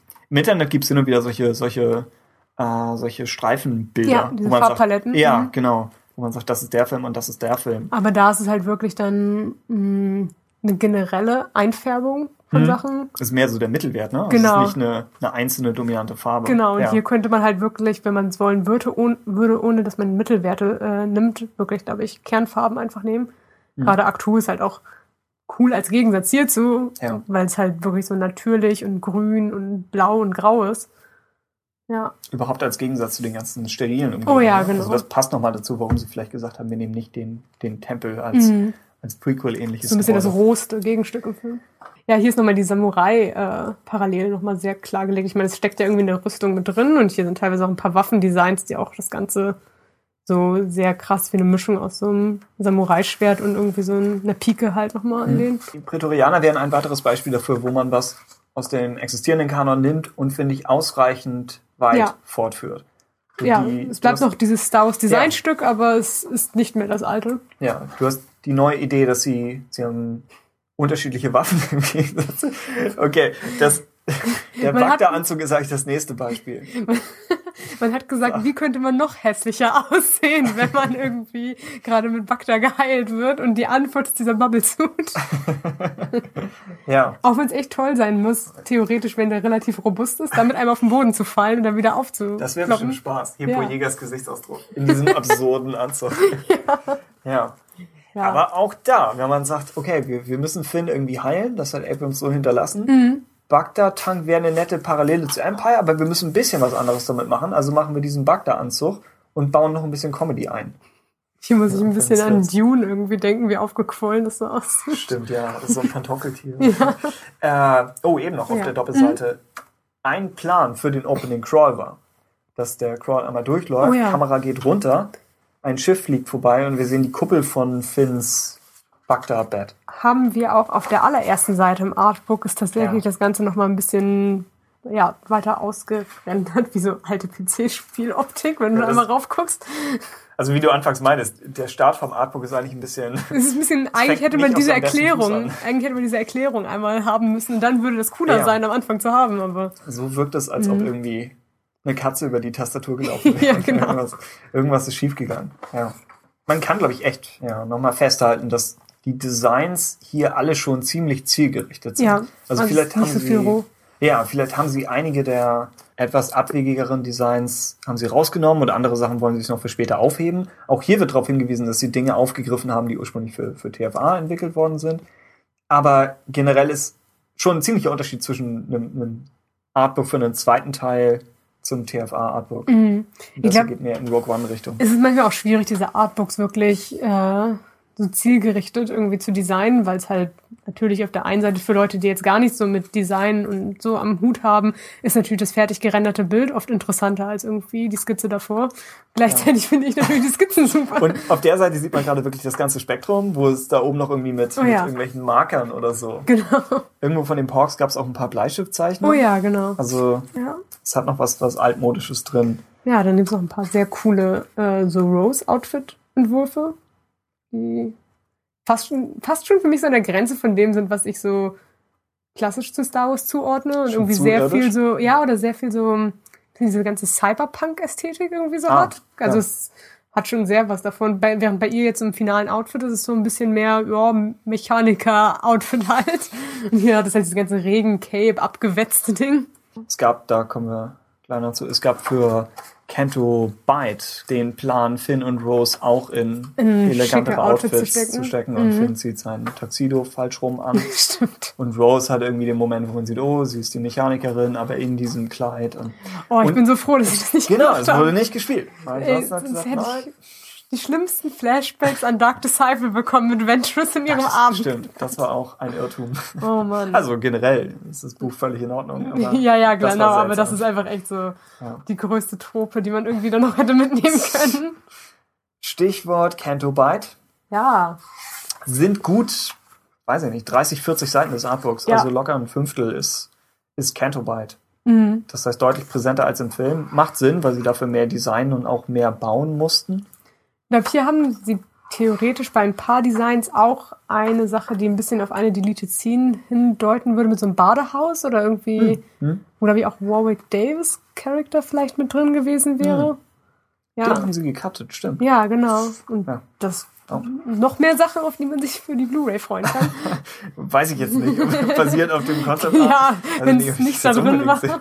Aber ja, dem Badehaus und eklige Aliens, ja. will man wirklich die Blu-ray-Version davon. Hier hast du auch was blau markiert. Warum? Ich überlege gerade, ich glaube, es war meine gesamte Kanto-Byte-Markierung einfach, Ach so. dass diese Sachen ich einfach sehr so stimmungsvoll Ja. gut fand, auch mit dem Licht. Das hier könnte auch aus einem Steampunk-Universum Oh ja, total. stammen. Diese BB-8-Spardose. Aber ich mag irgendwie die Idee dahinter, dass man, dass es so auch wirklich in-Universe Designs gibt, die man immer wieder so formtechnisch aufgreift. Auch so für, dass du irgendwie die, diese Droiden halt hast, aber gleichzeitig halt auch diese Maschinen, die irgendwie Ja. so aussehen. Also ist für mich so sehr kohärent, dass nicht alles irgendwie komplett neu erfunden werden muss, wenn du so in der Galaxis dich hin und her bewegst. Stimmt. Äh, Der zweite Fall wäre natürlich der Mülleimer, Oh ja. den sie umdrehen, wo die Implikation ist, auch das hat man im Film wieder sehr negativ ausgelegt. Aber ja, die Implikation ist, Charaktere in Star Wars würden einen umgedrehten Mülleimer sehen und denken, ja, das könnte ein Droide sein. Das ist nicht Stimmt. viel. Also eigentlich Nicht- egal, wo du hingehst, jeder Gegenstand Ja. könnte sich bewegen. Stimmt, das ist eher ein Horrorfilm. Ja, Ja. genau. Ja, aber ansonsten, ich bin einfach Fan der Canto Byte Sachen. Es ist sehr so Attack of the Clones mäßig, was Stimmt, sie dort ja. halt designt haben, auch für alles um Dexter's Diner und diesen Nachtclub dort irgendwie herum an Kostümen und wie viele Gedanken sie sich dafür verschiedene, verschiedene Alien- und Droiden-Designs gemacht haben. Das ist halt echt die Sache. Wem einige Dinge hier zu irdisch sind, Dexter's Diner ist Ja. relativ on the nose. Mhm. Äh, und Canto White hat noch die, die nette Idee, dass, dass die Figuren trotzdem in schwarz und weiß gekleidet Oh ja, sind. genau. Also du hast einen Teil von irgendwie irdischer Eleganz da drin. Genau, so reißt es sich nie irgendwie in diese überbunten Ja. Welten heraus. Und es wirkt wirklich wie, das ist irgendwo auch noch eine High Society, selbst wenn du es vielleicht ein bisschen eklig findest oder so.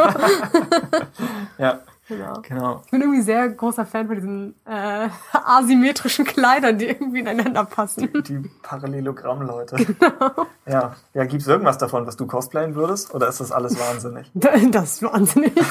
Vielleicht, wenn man selber mehr Lust hat zu nähen, aber ich glaube, für so eine Hintergrundfigur wäre mir das auch immer Oder wenn zu viel man Aufwand. Fan von geometrischen Formen oh ist. ja, oder so. klar, natürlich. Ja. Du hast diesen blockartigen Hund. Stimmt, der auch schwarz-weiß schon ist Ja, tatsächlich. das würde sich anbieten. ja. Hier sehen wir wieder einen kurzen Server-Ausschnitt zum, zum Master Codebreaker. Der ursprünglich an einem Klavier saß. Das wäre vielleicht ein Klischee zu viel gewesen. Ja. Ja, aber es ist schon fast witzig, man kann sich den Ranzoom sehr gut vorstellen. Stimmt. Sie hatten eine Sequenz für ihn geplant, auch in einer früheren Drehbuchversion, wo Finn und Rose mit ihm über eines der Dächer geflüchtet wären, um irgendwas, irgendwen anders auszurauben. Oh ja. Und dann wird der Master Codebreaker entführt und Finn und Rose müssen ohne ihn. Und demnach auch ohne DJ, also den gab es in der Version noch nicht, müssen ohne ihn Ich los. glaube, meine erste Annahme war tatsächlich auch gewesen, dass irgendwie DJ am Ende der echte Codebreaker Ja. gewesen wäre, aber Ja. Ich fand die Lösung jetzt auch gut so. Und Wow. ein weiteres Mal wird sich umgekehrt. umgekehrt. Ja. Das sieht schon aus wie so ein Emoji gone wrong irgendwie. ja, schon etwas. Es gibt, und auch dafür lohnt sich das Artbook eigentlich, es ist nur hier schwer alles zusammenzufassen und Ja. wiederzugeben, aber es gibt noch Beispiele dafür, wo Ryan Johnson die wenigen Änderungen, durch die das Drehbuch, glaube ich, gegangen ist, oder durch die die Geschichte gegangen ist von der Treatment in die Drehbuchphase, äh, die wenigen Änderungen noch mal ein bisschen zu erklären. Also, dass zum Beispiel Poe und Finn zusammen auf eine Mission geschickt ja. werden, das hat er schon einmal durchgeschrieben und hat dann festgestellt, die Sätze, die die beiden sagen, sind komplett austauschbar. Also, sie haben nichts, es gibt keinen Grund, warum man ausgerechnet diese beiden zusammenstecken sollte. Stimmt. Wobei ich denke, man hätte was schreiben können, was diese Gegensätze herauszieht, weil sie sind ja schon gegensätzliche Leute, aber äh, die Canto-Byte-Sequenz hat sich dafür offenbar nicht geeignet. Ich glaube auch, man hat- hätte, glaube ich, Ja. beide Storystränge einfach komplett einmal umschreiben müssen, wirklich, damit das irgendwie funktioniert. Ich Hm. habe ja auch noch am meisten, tue ich mir damit irgendwie schwer, mit den beiden Geschichten eigentlich, besonders weil auch ähm, dafür, dass Poe als Rolle eigentlich in Force Awakens gar nicht so groß ist, finde ich es fast ein bisschen schade, dass sein, seine Story fast besser funktioniert als Finns. Irgendwie. Ja, was man Und- nicht nach TFA erwartet. Genau, und das ja. finde ich ein bisschen ärgerlich, gerade wenn Finn eigentlich Daseinsberechtigung auf der Skala von Ray hat, natürlich, hatte. hatte. Nicht mehr, ja. Ja, keine Ahnung. Und auf, ja, auf der Ebene würde ich mir manchmal fast wünschen, dass Finn Story irgendwie ein bisschen mehr wirklich Pose wäre.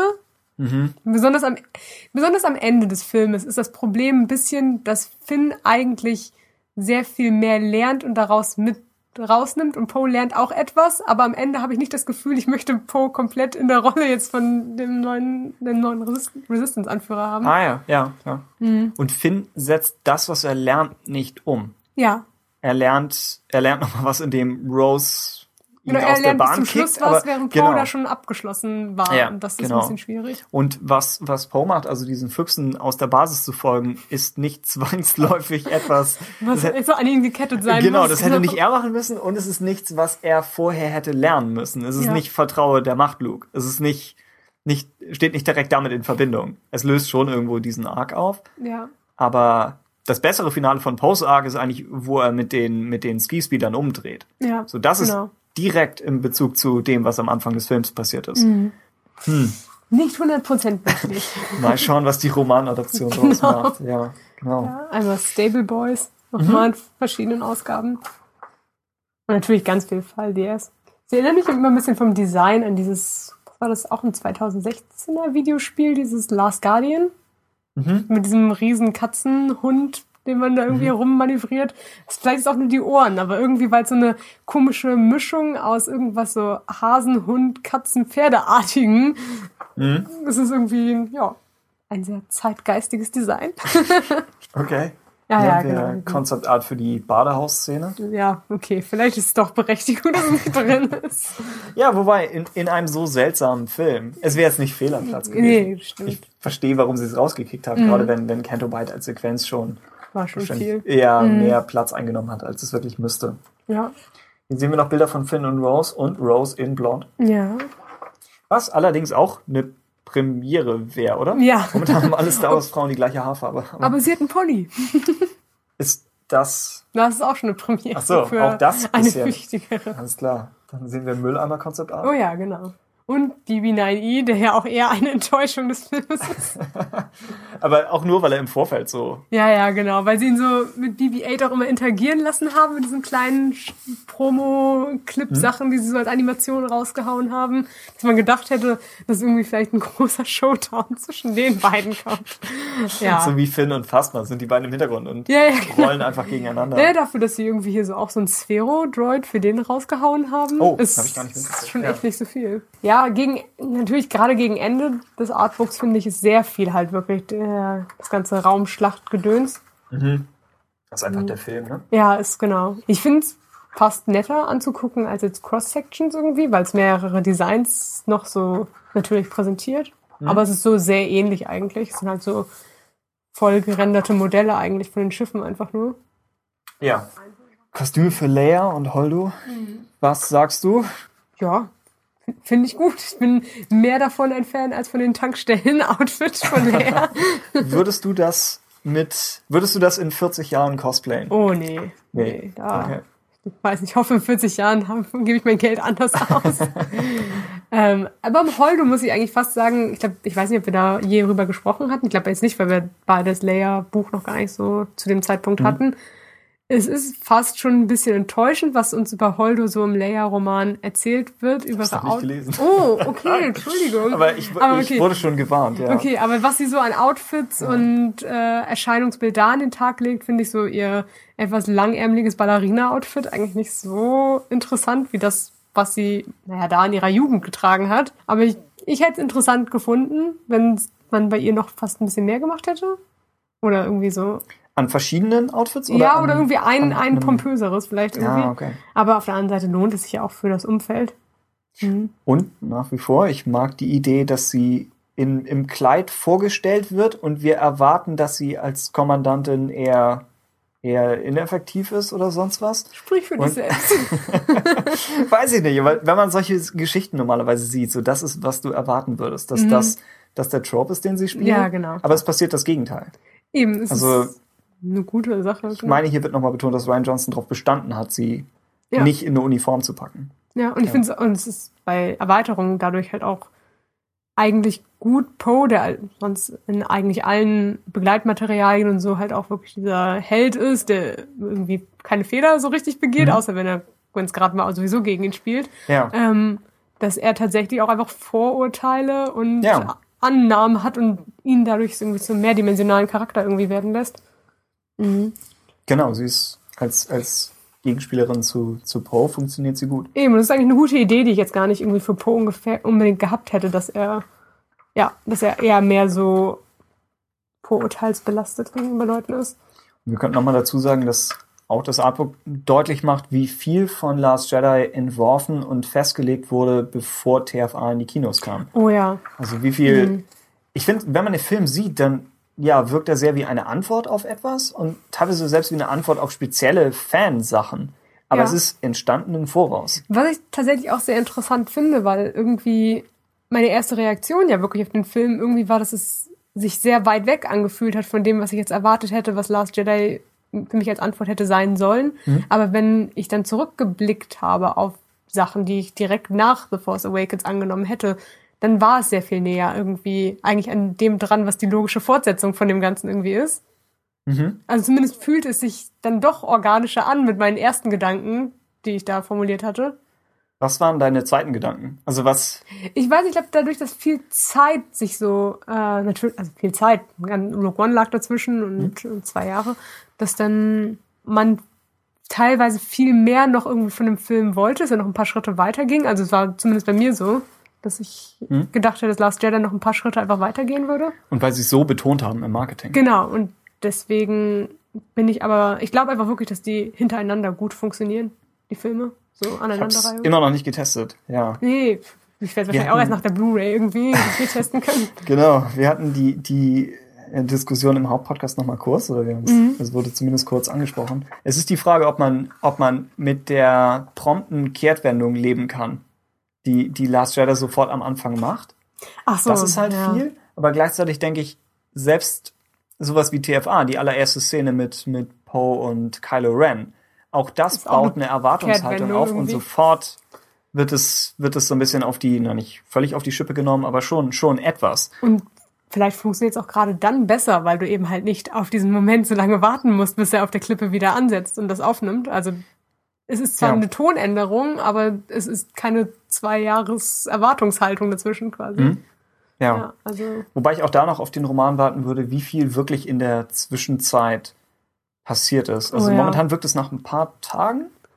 es ist ein bisschen schwierig, weil halt die Handlung jetzt bei Finn und Poe irgendwie wirkt, als würde Finn wahrscheinlich schon irgendwie zwei, drei Tage oder so da gelegen haben. Ja, aber bei genau. Ray setzt es halt sofort da an und sie wird hier nicht zwei, drei Tage da gestanden Ja. haben. Wobei, Ja. dass die beiden so ein bisschen zeitlich Genau, auch Sync sein könnten. ja. Und die Seite im, im Visual Dictionary bereitet Mhm. theoretisch vor, dass Actu zeitlich ein bisschen verschoben sein Oh könnte. ja. Man könnte es so Oh, lesen, andererseits. Ich finde es ja. immer schwierig, wenn es gemacht wird, Ja? weil es irgendwie, ja, ich finde es gut, ich finde es gut, dafür, aber ich finde es ja. schwierig immer, das Ja. danach zu vollziehen für sich selber. Weil du es bei Mortis ja auch hast, dass sie da wieder rauskommen und es sind nur ein paar Ja. Sekunden vergangen. Mhm. Ja. Und ja, das Hauptding, was dem wahrscheinlich entgegenspricht, ist, dass die äh, Handlung auf der Insel relativ klar zeitlich Ja. eingeteilt ist durch diese äh, Lektionen und Tag- und Nachtwechsel. Genau, Ja. Wir sehen die First-Order-Konstruktionen auf Crite. genau. es gibt richtig so ein, so ein Schlachtplan Ja, dafür. genau.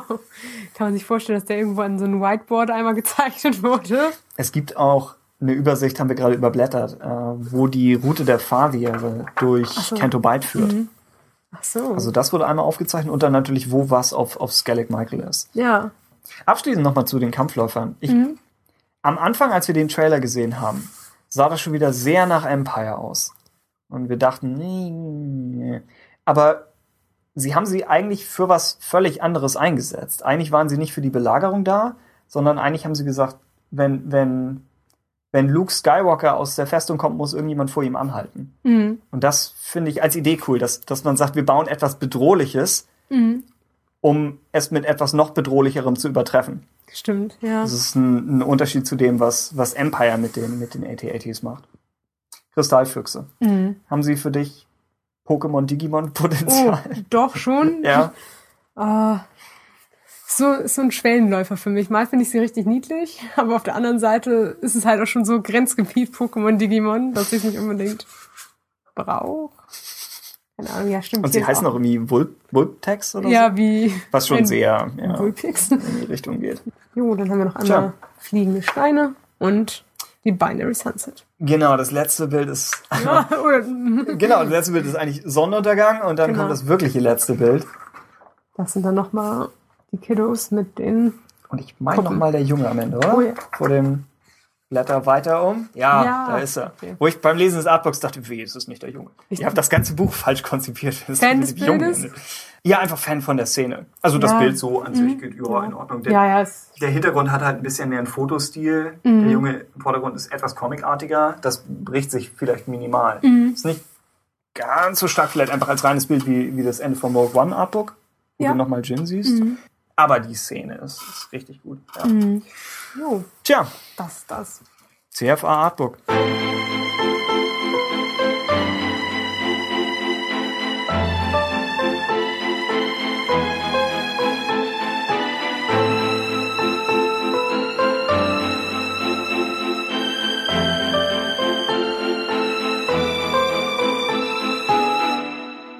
Damit noch ein letztes Mal willkommen zurück und wir machen weiter mit der Feedback-Sektion. Hinterlassen von netten Hörern da draußen auf radiotatooine.de, was eine mögliche Option ist. Und wir suchen in den existierenden Buchclub-Posts und manchmal verliert man dabei Dinge. Das heißt, falls ihr nicht erwähnt wurdet, kann das entweder daran liegen, dass das entsprechende Buch dazu noch kommt in der späteren Sendung. Wir hatten zum Beispiel Feedback zu From a Certain Point of View. Äh, oder ich habe euch vergessen. In dem Fall weist uns doch mal kurz darauf hin. Zuerst schreibt Ruben zu Inferno Squad, sollte das Buch ein Vorgriff auf das dazugehörige Spiel sein, dann handelt es sich bei diesem wohl um so ein Arthouse-Game. Man sitzt im Zwielicht in einer Höhle mit ein paar harmlosen Gestalten herum und plötzlich ist es vorbei. Man sollte vielleicht ergänzen, äh, Spoiler, zumindest leichte Spoiler. Aber vielleicht doch erstmal eines der Reihe nach. Das Buch steigt erfrischenderweise ohne großes Vorgeplänkel in die zunächst straffe Handlung ein. Schnell gelangt man von der Zerstörung des Todessterns über die Etab- Etablierung des Teams und des Vater-Tochter-Konflikts zu den ersten Einsätzen, welche mehr mit Mission Impossible oder Alias gemein haben. Wenn auch mit nicht so vielen schönen technischen Gimmicks. Die Dreamer erscheinen wie ein unfähiger Haufen mit einer Menge Typen, die eigentlich ziemlich harmlos sind und welche Aiden Versio notfalls wohl auch alleine erledigen könnte. Es stellt sich in keinem Moment ein Gefühl der Gefahr oder des möglichen Scheiterns ein. Die Handlung plätschert dahin, das Grau der immerwährenden Dämmerung überträgt sich auf den Leser. Letztendlich haben wir es hier, überspitzt gesagt, vielleicht doch eher mit der Kinderversion eines Agenten-Thrillers zu tun. Die Imperialen laufen mit einer kleinen, aber auch nicht wirklich konsequenten Ausnahme nie in Gefahr, ins Zweifeln zu geraten oder eine Identitätskrise zu kriegen. Und es fällt einem relativ leicht, auf der Seite von Aiden und Co. zu sein, denn unfähige Freiheitskämpfer mit terroristischen Methoden taugen nicht gerade zum Sympathieträger. Äh, Golden oder vielleicht eher ihre redaktionellen Vorgaben gehen nicht dahin, wo es weh tut. Lassen die Inferno Squad lieber auf korrupte Imperiale los, als dass wir unsere moralisch einwandfreien und geliebten klassischen Rebellen im Fadenkreuz der Erzählung wiederfinden müssten. Und was soll das mit dieser dämlichen, langweiligen Höhle? In Rumo und die Wunder im Dunkeln von Walter Mörs, da kriegt man eine Höhle, die sich gewaschen hat. Mit Wolpertingern und General Tic-Tac. Ich übernehme es so, wie es geschrieben wurde. Oder auch die Höhle des Schreckens vom mächtigen Skeletor in Folge 5 der Masters of the Universe Hörspiele. Da war noch was los. Aber vielleicht steckt doch noch etwas Poesie in dem Werk. Sowohl die Dreamer wie auch die Imperialen sind letztendlich aufgrund ihrer Taten verdammt. Und Telek 4 stellt mit seiner immerwährenden Dämmerung eine Art Vorhölle dar, aus welcher man kaum zu entkommen vermag. Am Ende dann kommen seelenlose und unbarmherzige Maschinen, um die Toten der ewigen Verdammnis zuzuführen. Und solch eine Sicht auf die Dinge fügt dem Werk dann doch wieder eine ordentliche Portion Salz und Pfeffer hinzu. Ruben deutlich kritischer, was, was Inferno Squad angeht, als, als wir. Ich hab's nicht gelesen. Nee, nee, als, Also, als, okay, also, als, ja. äh, als Max, Ines und ich Oh ja, damals. stimmt, ihr wart so. Ja. Wobei wir ähnliche Punkte angebracht hatten. Mhm. Also Ines meinte zum Beispiel auch, was wäre gewesen, wenn man Inferno Squad auf Rebellen Mhm. loshetzt. Ich würde nicht ganz so weit gehen, dass, dass das hier die Kinderversion ist. Also ich finde, es geht schon an relativ Ja. Heftige Momente heran für Star Wars. Ja, aber speziell die, die Idee mit der Vorhölle finde Mhm. ich, finde ich sehr gut. Dann Schnee. Genau, Schnee schreibt uns und sagt, schon lange habe ich keinen so spannenden Roman mehr gelesen, ob Star Wars oder nicht, und ihn auch am Stück verschlungen. Sehr angenehmer Schreibstil für einen recht kurzen äh, Roman, eine hervorragende Arbeit an der Charakterisierung und spannend bis zuletzt. Besonders gut gelungen fand ich unter anderem die Beziehung zwischen Admiral Versio und Aiden, die sich zu keinem Zeitpunkt unglaubwürdig angefühlt hat. Dell und Sane mochte ich, äh, so wie auch äh, die Dreamer, wobei ich teilweise das gleiche Problem hatte wie er auch, und zwar, dass die einen Imperialen sind und die anderen Terroristen, die auch vor der Opferbereitschaft für Unschuldige nicht zurückschrecken. Gelungen fand ich, wie Christy Golden während der Informa Infiltrationsmission damit gespielt hat, dass jeder der Inferno Squad Mitglieder außer Gideon seine Loyalität zum Imperium in Frage stellen könnte. Zane mit ihrer äh, Liebschaft, Dell mit Pico und Aiden mit dem Mentor. Wir glauben auch, ja. Es, es ist ziemlich gut, wenn man halt auch das Buch nicht äh, gelesen hat und deswegen kein, kein Verhältnis zu den Namen hat, fühlen sie sich alle sehr lustig an. Das könnte auch einfach Kauderwelsch sein. Genau. So ist Star Wars für Außenstehende. Das stimmt eigentlich. Ja. Aber auch in kleinen Momenten, wie zum Beispiel der Szene, in der Aiden Dana fragt, warum sie immer noch tanzt, obwohl sie nun frei von Sklaverei wäre und es nicht mehr müsste. Während des Lesens war ich sehr nervös. Jederzeit hätte etwas passieren, etwas schieflaufen können. Und Ines 1984-Vergleich äh, konnte ich sehr nachvollziehen, auch wenn ich diesen Klassiker noch viel verstörender fand. Alles in allem war ich sehr begeistert und fand es schade, dass das Buch nur eine recht kleine Zielgruppe anspricht, und zwar nur die Star Wars-Fans und von denen auch nur diejenigen, die das Battlefront 2 Logo nicht schon abschreckt. Von mir auch nochmal eine klare Empfehlung an Sissy. und obwohl ich nicht der Star Wars Fan der Sterne, äh, der Star Wars Fan, der Fan der Sternewertung bin, möchte ich eine Lichtlanze für dieses Buch brechen und ihm fünf von fünf Sternen geben. Dein, dein Name mit, mit S-I-S-I geschrieben. Sisi? Ja, genau. Vielleicht war es nicht an mich gerichtet dann. Es, oder, oder, oder Schnee betrachtet dich, wie du einen Star Wars Charakter betrachten würdest. Als, ich weiß nicht, was das Wort bedeuten soll. Ich schätze das, ich schätze, das schreibt man so. Tatsächlich, als vielleicht semi-interessantes Update von mir, würde ja. ich sagen, ich bin momentan tatsächlich doch ein bisschen gewillt, Inferno Squad oh. nochmal nachzuholen, weil ich vor ein paar Tagen die Battlefront Campaign jetzt endlich angefangen hey, habe zu ja. spielen. Und ja, also man kann darüber sagen, was man will. Man hat und, auch schon. Genau, man hat auch schon darüber ja. gesagt, was man möchte. Aber ich glaube, ich finde Aiden als Charakter tatsächlich auch so von dem wenigen, was ich vorher wusste und was auch in der Campaign so von denen gezeigt wird, schon ganz ansprechend. Das habe ich in der letzten Folge prophezeit. Nachdem ich bei drei Lieblingscharakteren von dir falsch lag. nee, und auch gerade, wie gesagt, die Vater-Tochter-Konfliktsache. Aha, aha, aha. Finde ich sehr gut. Ja, ich hatte, man hatte mich neulich, hatten, hatten Freunde von mir mich vor Battlefront auf der PlayStation 4. Das ist die neueste. Das ist die einzige, glaube ich, die, Bat äh, die Battlefront 2 spielt. Da hatte man mich vorgesetzt und meinte, hier, mach doch mal. Und das erste, was ich gemacht habe, war, man hatte mir so eine TIE Fighter Flugmission Du warst gegeben. schockiert, wie schlecht du warst, oder was? Ich, ich fand mich solide. Okay. Dann, ich wurde dafür kritisiert, weil das erste, was ich gemacht habe, war in, in einen der Schächte reinzufliegen. Ja. Weil ich gedacht habe, das ist Star Wars, ich fliege hier in den Schacht rein und das, das ist die bestmögliche Taktik in jedem Moment. Und da war halt nichts. Ja. Weder Gegner noch Ziele noch irgendwas. Und dann hat man mir den Controller wieder weggenommen. ich muss sagen, ich wurde ein bisschen, bin vom Glauben abgefallen, weil ich vorher die ganze Zeit dachte, ach, ich bin doch gar nicht mehr so schlecht in Shootern. Mhm. Und dann irgendwie, weil es dann doch wieder andere Mechaniken sind, als das, was ich dann gewöhnt war, war es dann doch gerade hart wieder reinzukommen. Aber ich bin, ja, begeistert ist nicht, aber solide. Von, vom Gameplay oder Kampagne? Von der Kampagne. Gameplay bin ich noch gar nicht, also jetzt so hm. einfach Multiplayer-mäßig oder einfach Singleplayer-Matches habe ich jetzt noch gar nicht viel gemacht, weil Kampagne jetzt gerade erstmal ein bisschen ansteht. Und äh, in, den, in den beiden Feedback Segmenten waren jetzt auch nur leichte Spoiler. Also so die größeren Sachen. Oh, okay. Es hat noch Zweck, das Buch zu lesen. Cool. Es, es kommt, kommt ja. durchaus Kram. Ja.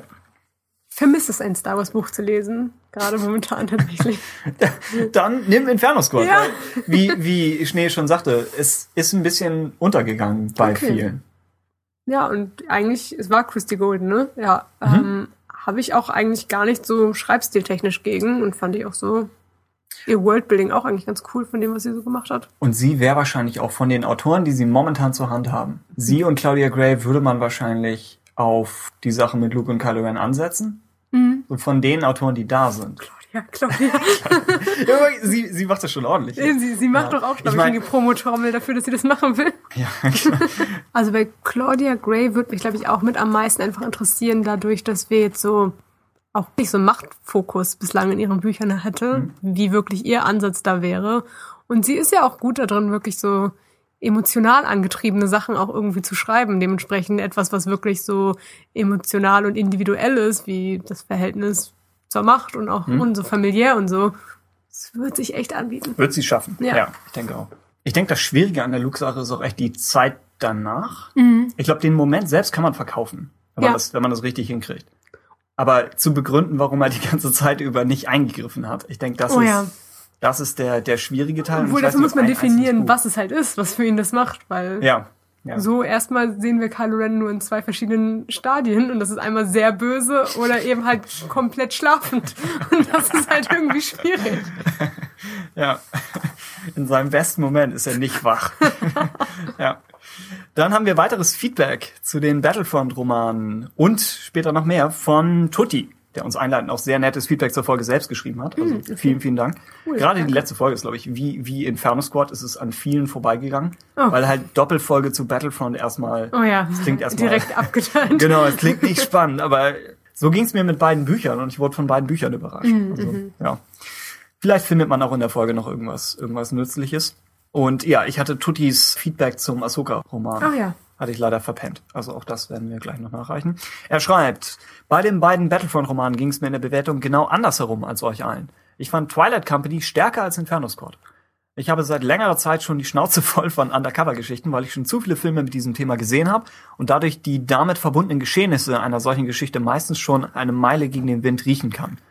Das trübte mein Erlebnis beim Lesen sehr und wurde dadurch noch verschlimmert, dass ich mich vorher nicht über die Handlung informiert hatte und meine Erwartungen, auch wegen dem ersten Battlefront-Roman, in eine andere Richtung gingen. In Undercover-Szenarien warte ich mittlerweile einfach nur noch darauf, dass die Tarnung auffliegt, weil irgendwas schief geht. Äh, dass es hier ein sehr nachvollziehbarer Fehler ist, in dem man sich gut hineinversetzen kann, war hingegen ein Pluspunkt für mich. Allerdings gab die ganze Mission nicht so wirklich Sinn für mich. Es wird lediglich gesagt, dass es nichts bringen würde, die Partisanenzellen auszulöschen, aber es hätte nicht gereicht, die Basis der Dreamer aufzuspüren und dann die benötigte Information entweder durch die entsprechenden Drohungen aus den Mitgliedern oder durch das Durchsuchen der Dreamer-Basis zu erhalten. Fragezeichen. Bin ich früh genug mit der Stimme hochgegangen. aber eure Diskussion hat mir nochmal aufgezeigt, dass ich lediglich die Hauptmission nicht mochte. Der Beginn mit der Zerstörung des ersten Todessterns und dem Überleben von Aiden, die Zusammenstellung des Teams und deren Zusammenspiel im Laufe des Romans, das Mysterium der Statuen, und die äh, Identität des Mentors gefiel mir. Dann schreibt er zu Twilight Company, das gefiel mir hingegen sehr, direkt sehr gut, was daran liegen könnte, dass ich wie Ben eine Zeit lang bei der Bundeswehr war und mich, auch wenn ich nie einen Auslandseinsatz mitgemacht habe, ganz gut in die Situation hineinversetzen kann. Ihr bemängelt, dass der Kontext zum größeren Ganzen fehlt, aber genau das fand ich eine Stärke. Dass eine Kompanie, die relativ abgeschnitten unterwegs ist, keine Ahnung von eben jenem größeren Ganzen hat, halte ich für plausibel und dass sie dann versuchen, das Beste aus dieser Situation zu machen und doch was zu erreichen, ist nur logisch. Die Idee des Midterm Retreat und die geschickt eingesetzten Cameos fand ich sehr gut. Ein Punkt, der bei euch eher negativ wegkam, war, dass der Roman kalt und erbarmungslos ist, weil Mitglieder der Twilight Company einfach sterben und euch das nicht mitreißt. Aber genau das spiegelt aus meiner Betrachtungsweise den Zustand wider, wenn man sich in einer militärischen Einheit befindet. Oft ist keine Zeit zu trauern. Die Kameraden kennen sich vielleicht wegen ständiger Neurekrutierung selbst kaum und haben die Hintergründe, also die einem als Leser fehlen, entsprechend auch nicht. Äh, das Einzige, was zählt, ist, dass er ein Kamerad war und er gewollt hätte, dass man weiterkämpft. Alles auf Hoth und nach Hoth fand ich super. Vorher zog sich der Roman für mich auch etwas. Aber ab diesem Punkt ist, wie ihr im Podcast auch schon aufgezeigt habt, ein Plan vorhanden und es arbeitet auf ein Finale hin, das dann aber nie erreicht wird. Und auch das fand ich toll. Ja. Ich schließe mich da eigentlich ziemlich an. Mhm. Ich glaube, wir haben ähnliche Meinungen, ich nur etwas negativer. Also ich, ich sehe die gleichen Stärken. Mhm. Äh, ich finde den Kompromiss nur etwas ärgerlicher. Mhm. Mhm. Aber wie Tutti schon schreibt, es gibt absolut gute Gründe, warum der Roman so ist, wie er ist. Ich denke, ja. damit kommen nur einfach Schwachstellen, die damit einhergehen und die sind etwas schwer zu schlucken beim Lesen, speziell in der ersten Hälfte. Ja. Aber es ist absolut bewusst. Also, ja. Und es sind ja auch teilweise einfach Präferenzen, wie Sachen so gehandelt werden von Büchern. Ich, ja bin auch nicht so ein Fan von so kalt wirkenden Beziehungen zwischen Figuren. Mm, ja, dann. Aber dann, ja. ja. aber wenn man wenn man sich wenn man es vorher weiß und dann mm. irgendwie sich darauf einlassen kann, manchmal kann man es auch einfach, glaube ich, gerade gar nicht. Deswegen. Ja. Kommt, genau, kommt bei sowas echt auf den Leser an. Jetzt mm. zum Beispiel mit fehlendem Kontext ist einfach auch eine klassische Max-Sache. Also das bemängelt er in allen Büchern, die ja. so, so ja, gemacht genau. sind. Da ist er echt ja, sehr, sehr kann man konstant. Auch konsequent auch sein. Genau, ja. das ist dann einfach, dass, dass dieses Buch das nun mal nicht erreichen wird, ja. Äh, Tutti schreibt weiterhin, in der aktuellen Folge irgendwo am Ende mangelt es Tim am Wort für das Gegenteil. Es mangelt an allen möglichen Wörtern. aber hier unter anderem am Wort für das Gegenteil zur Symbiose. Ich hatte damals noch überlegt, Krawall. Das, Warte, das ist aber jetzt schon. aber zum Glück nicht.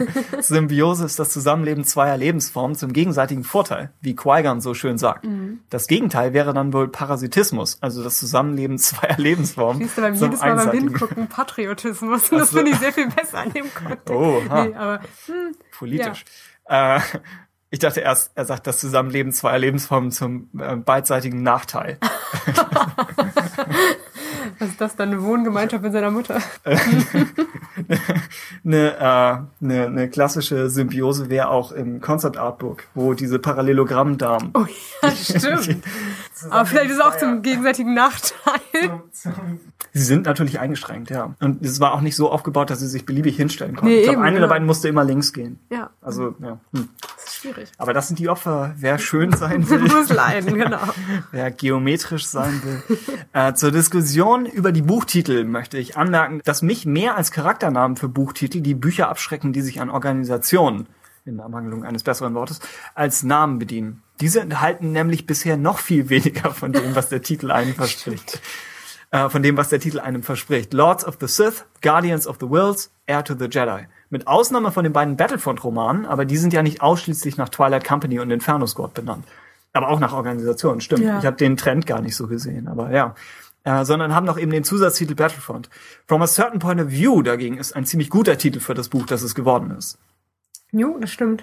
Ja, zu letzterem Buch hat er uns auch noch Feedback geschrieben, was Ja. wir dann in einer Folge dazu nachreichen, hoffentlich. Vielleicht ist das Problem, dass from a certain point of view, beispielsweise wenn du schon ein größerer Fan bist, halt sofort das Konzept halt auch eigentlich im Titel Mhm. einem Ja, ist überliefert. super. Aber Ja. ist vielleicht auch dann wiederum nicht so ein Eye-Catcher. Wenn das dein erstes Star Wars Buch ist, bist du, glaube ich, erstmal verwirrt, was das ist.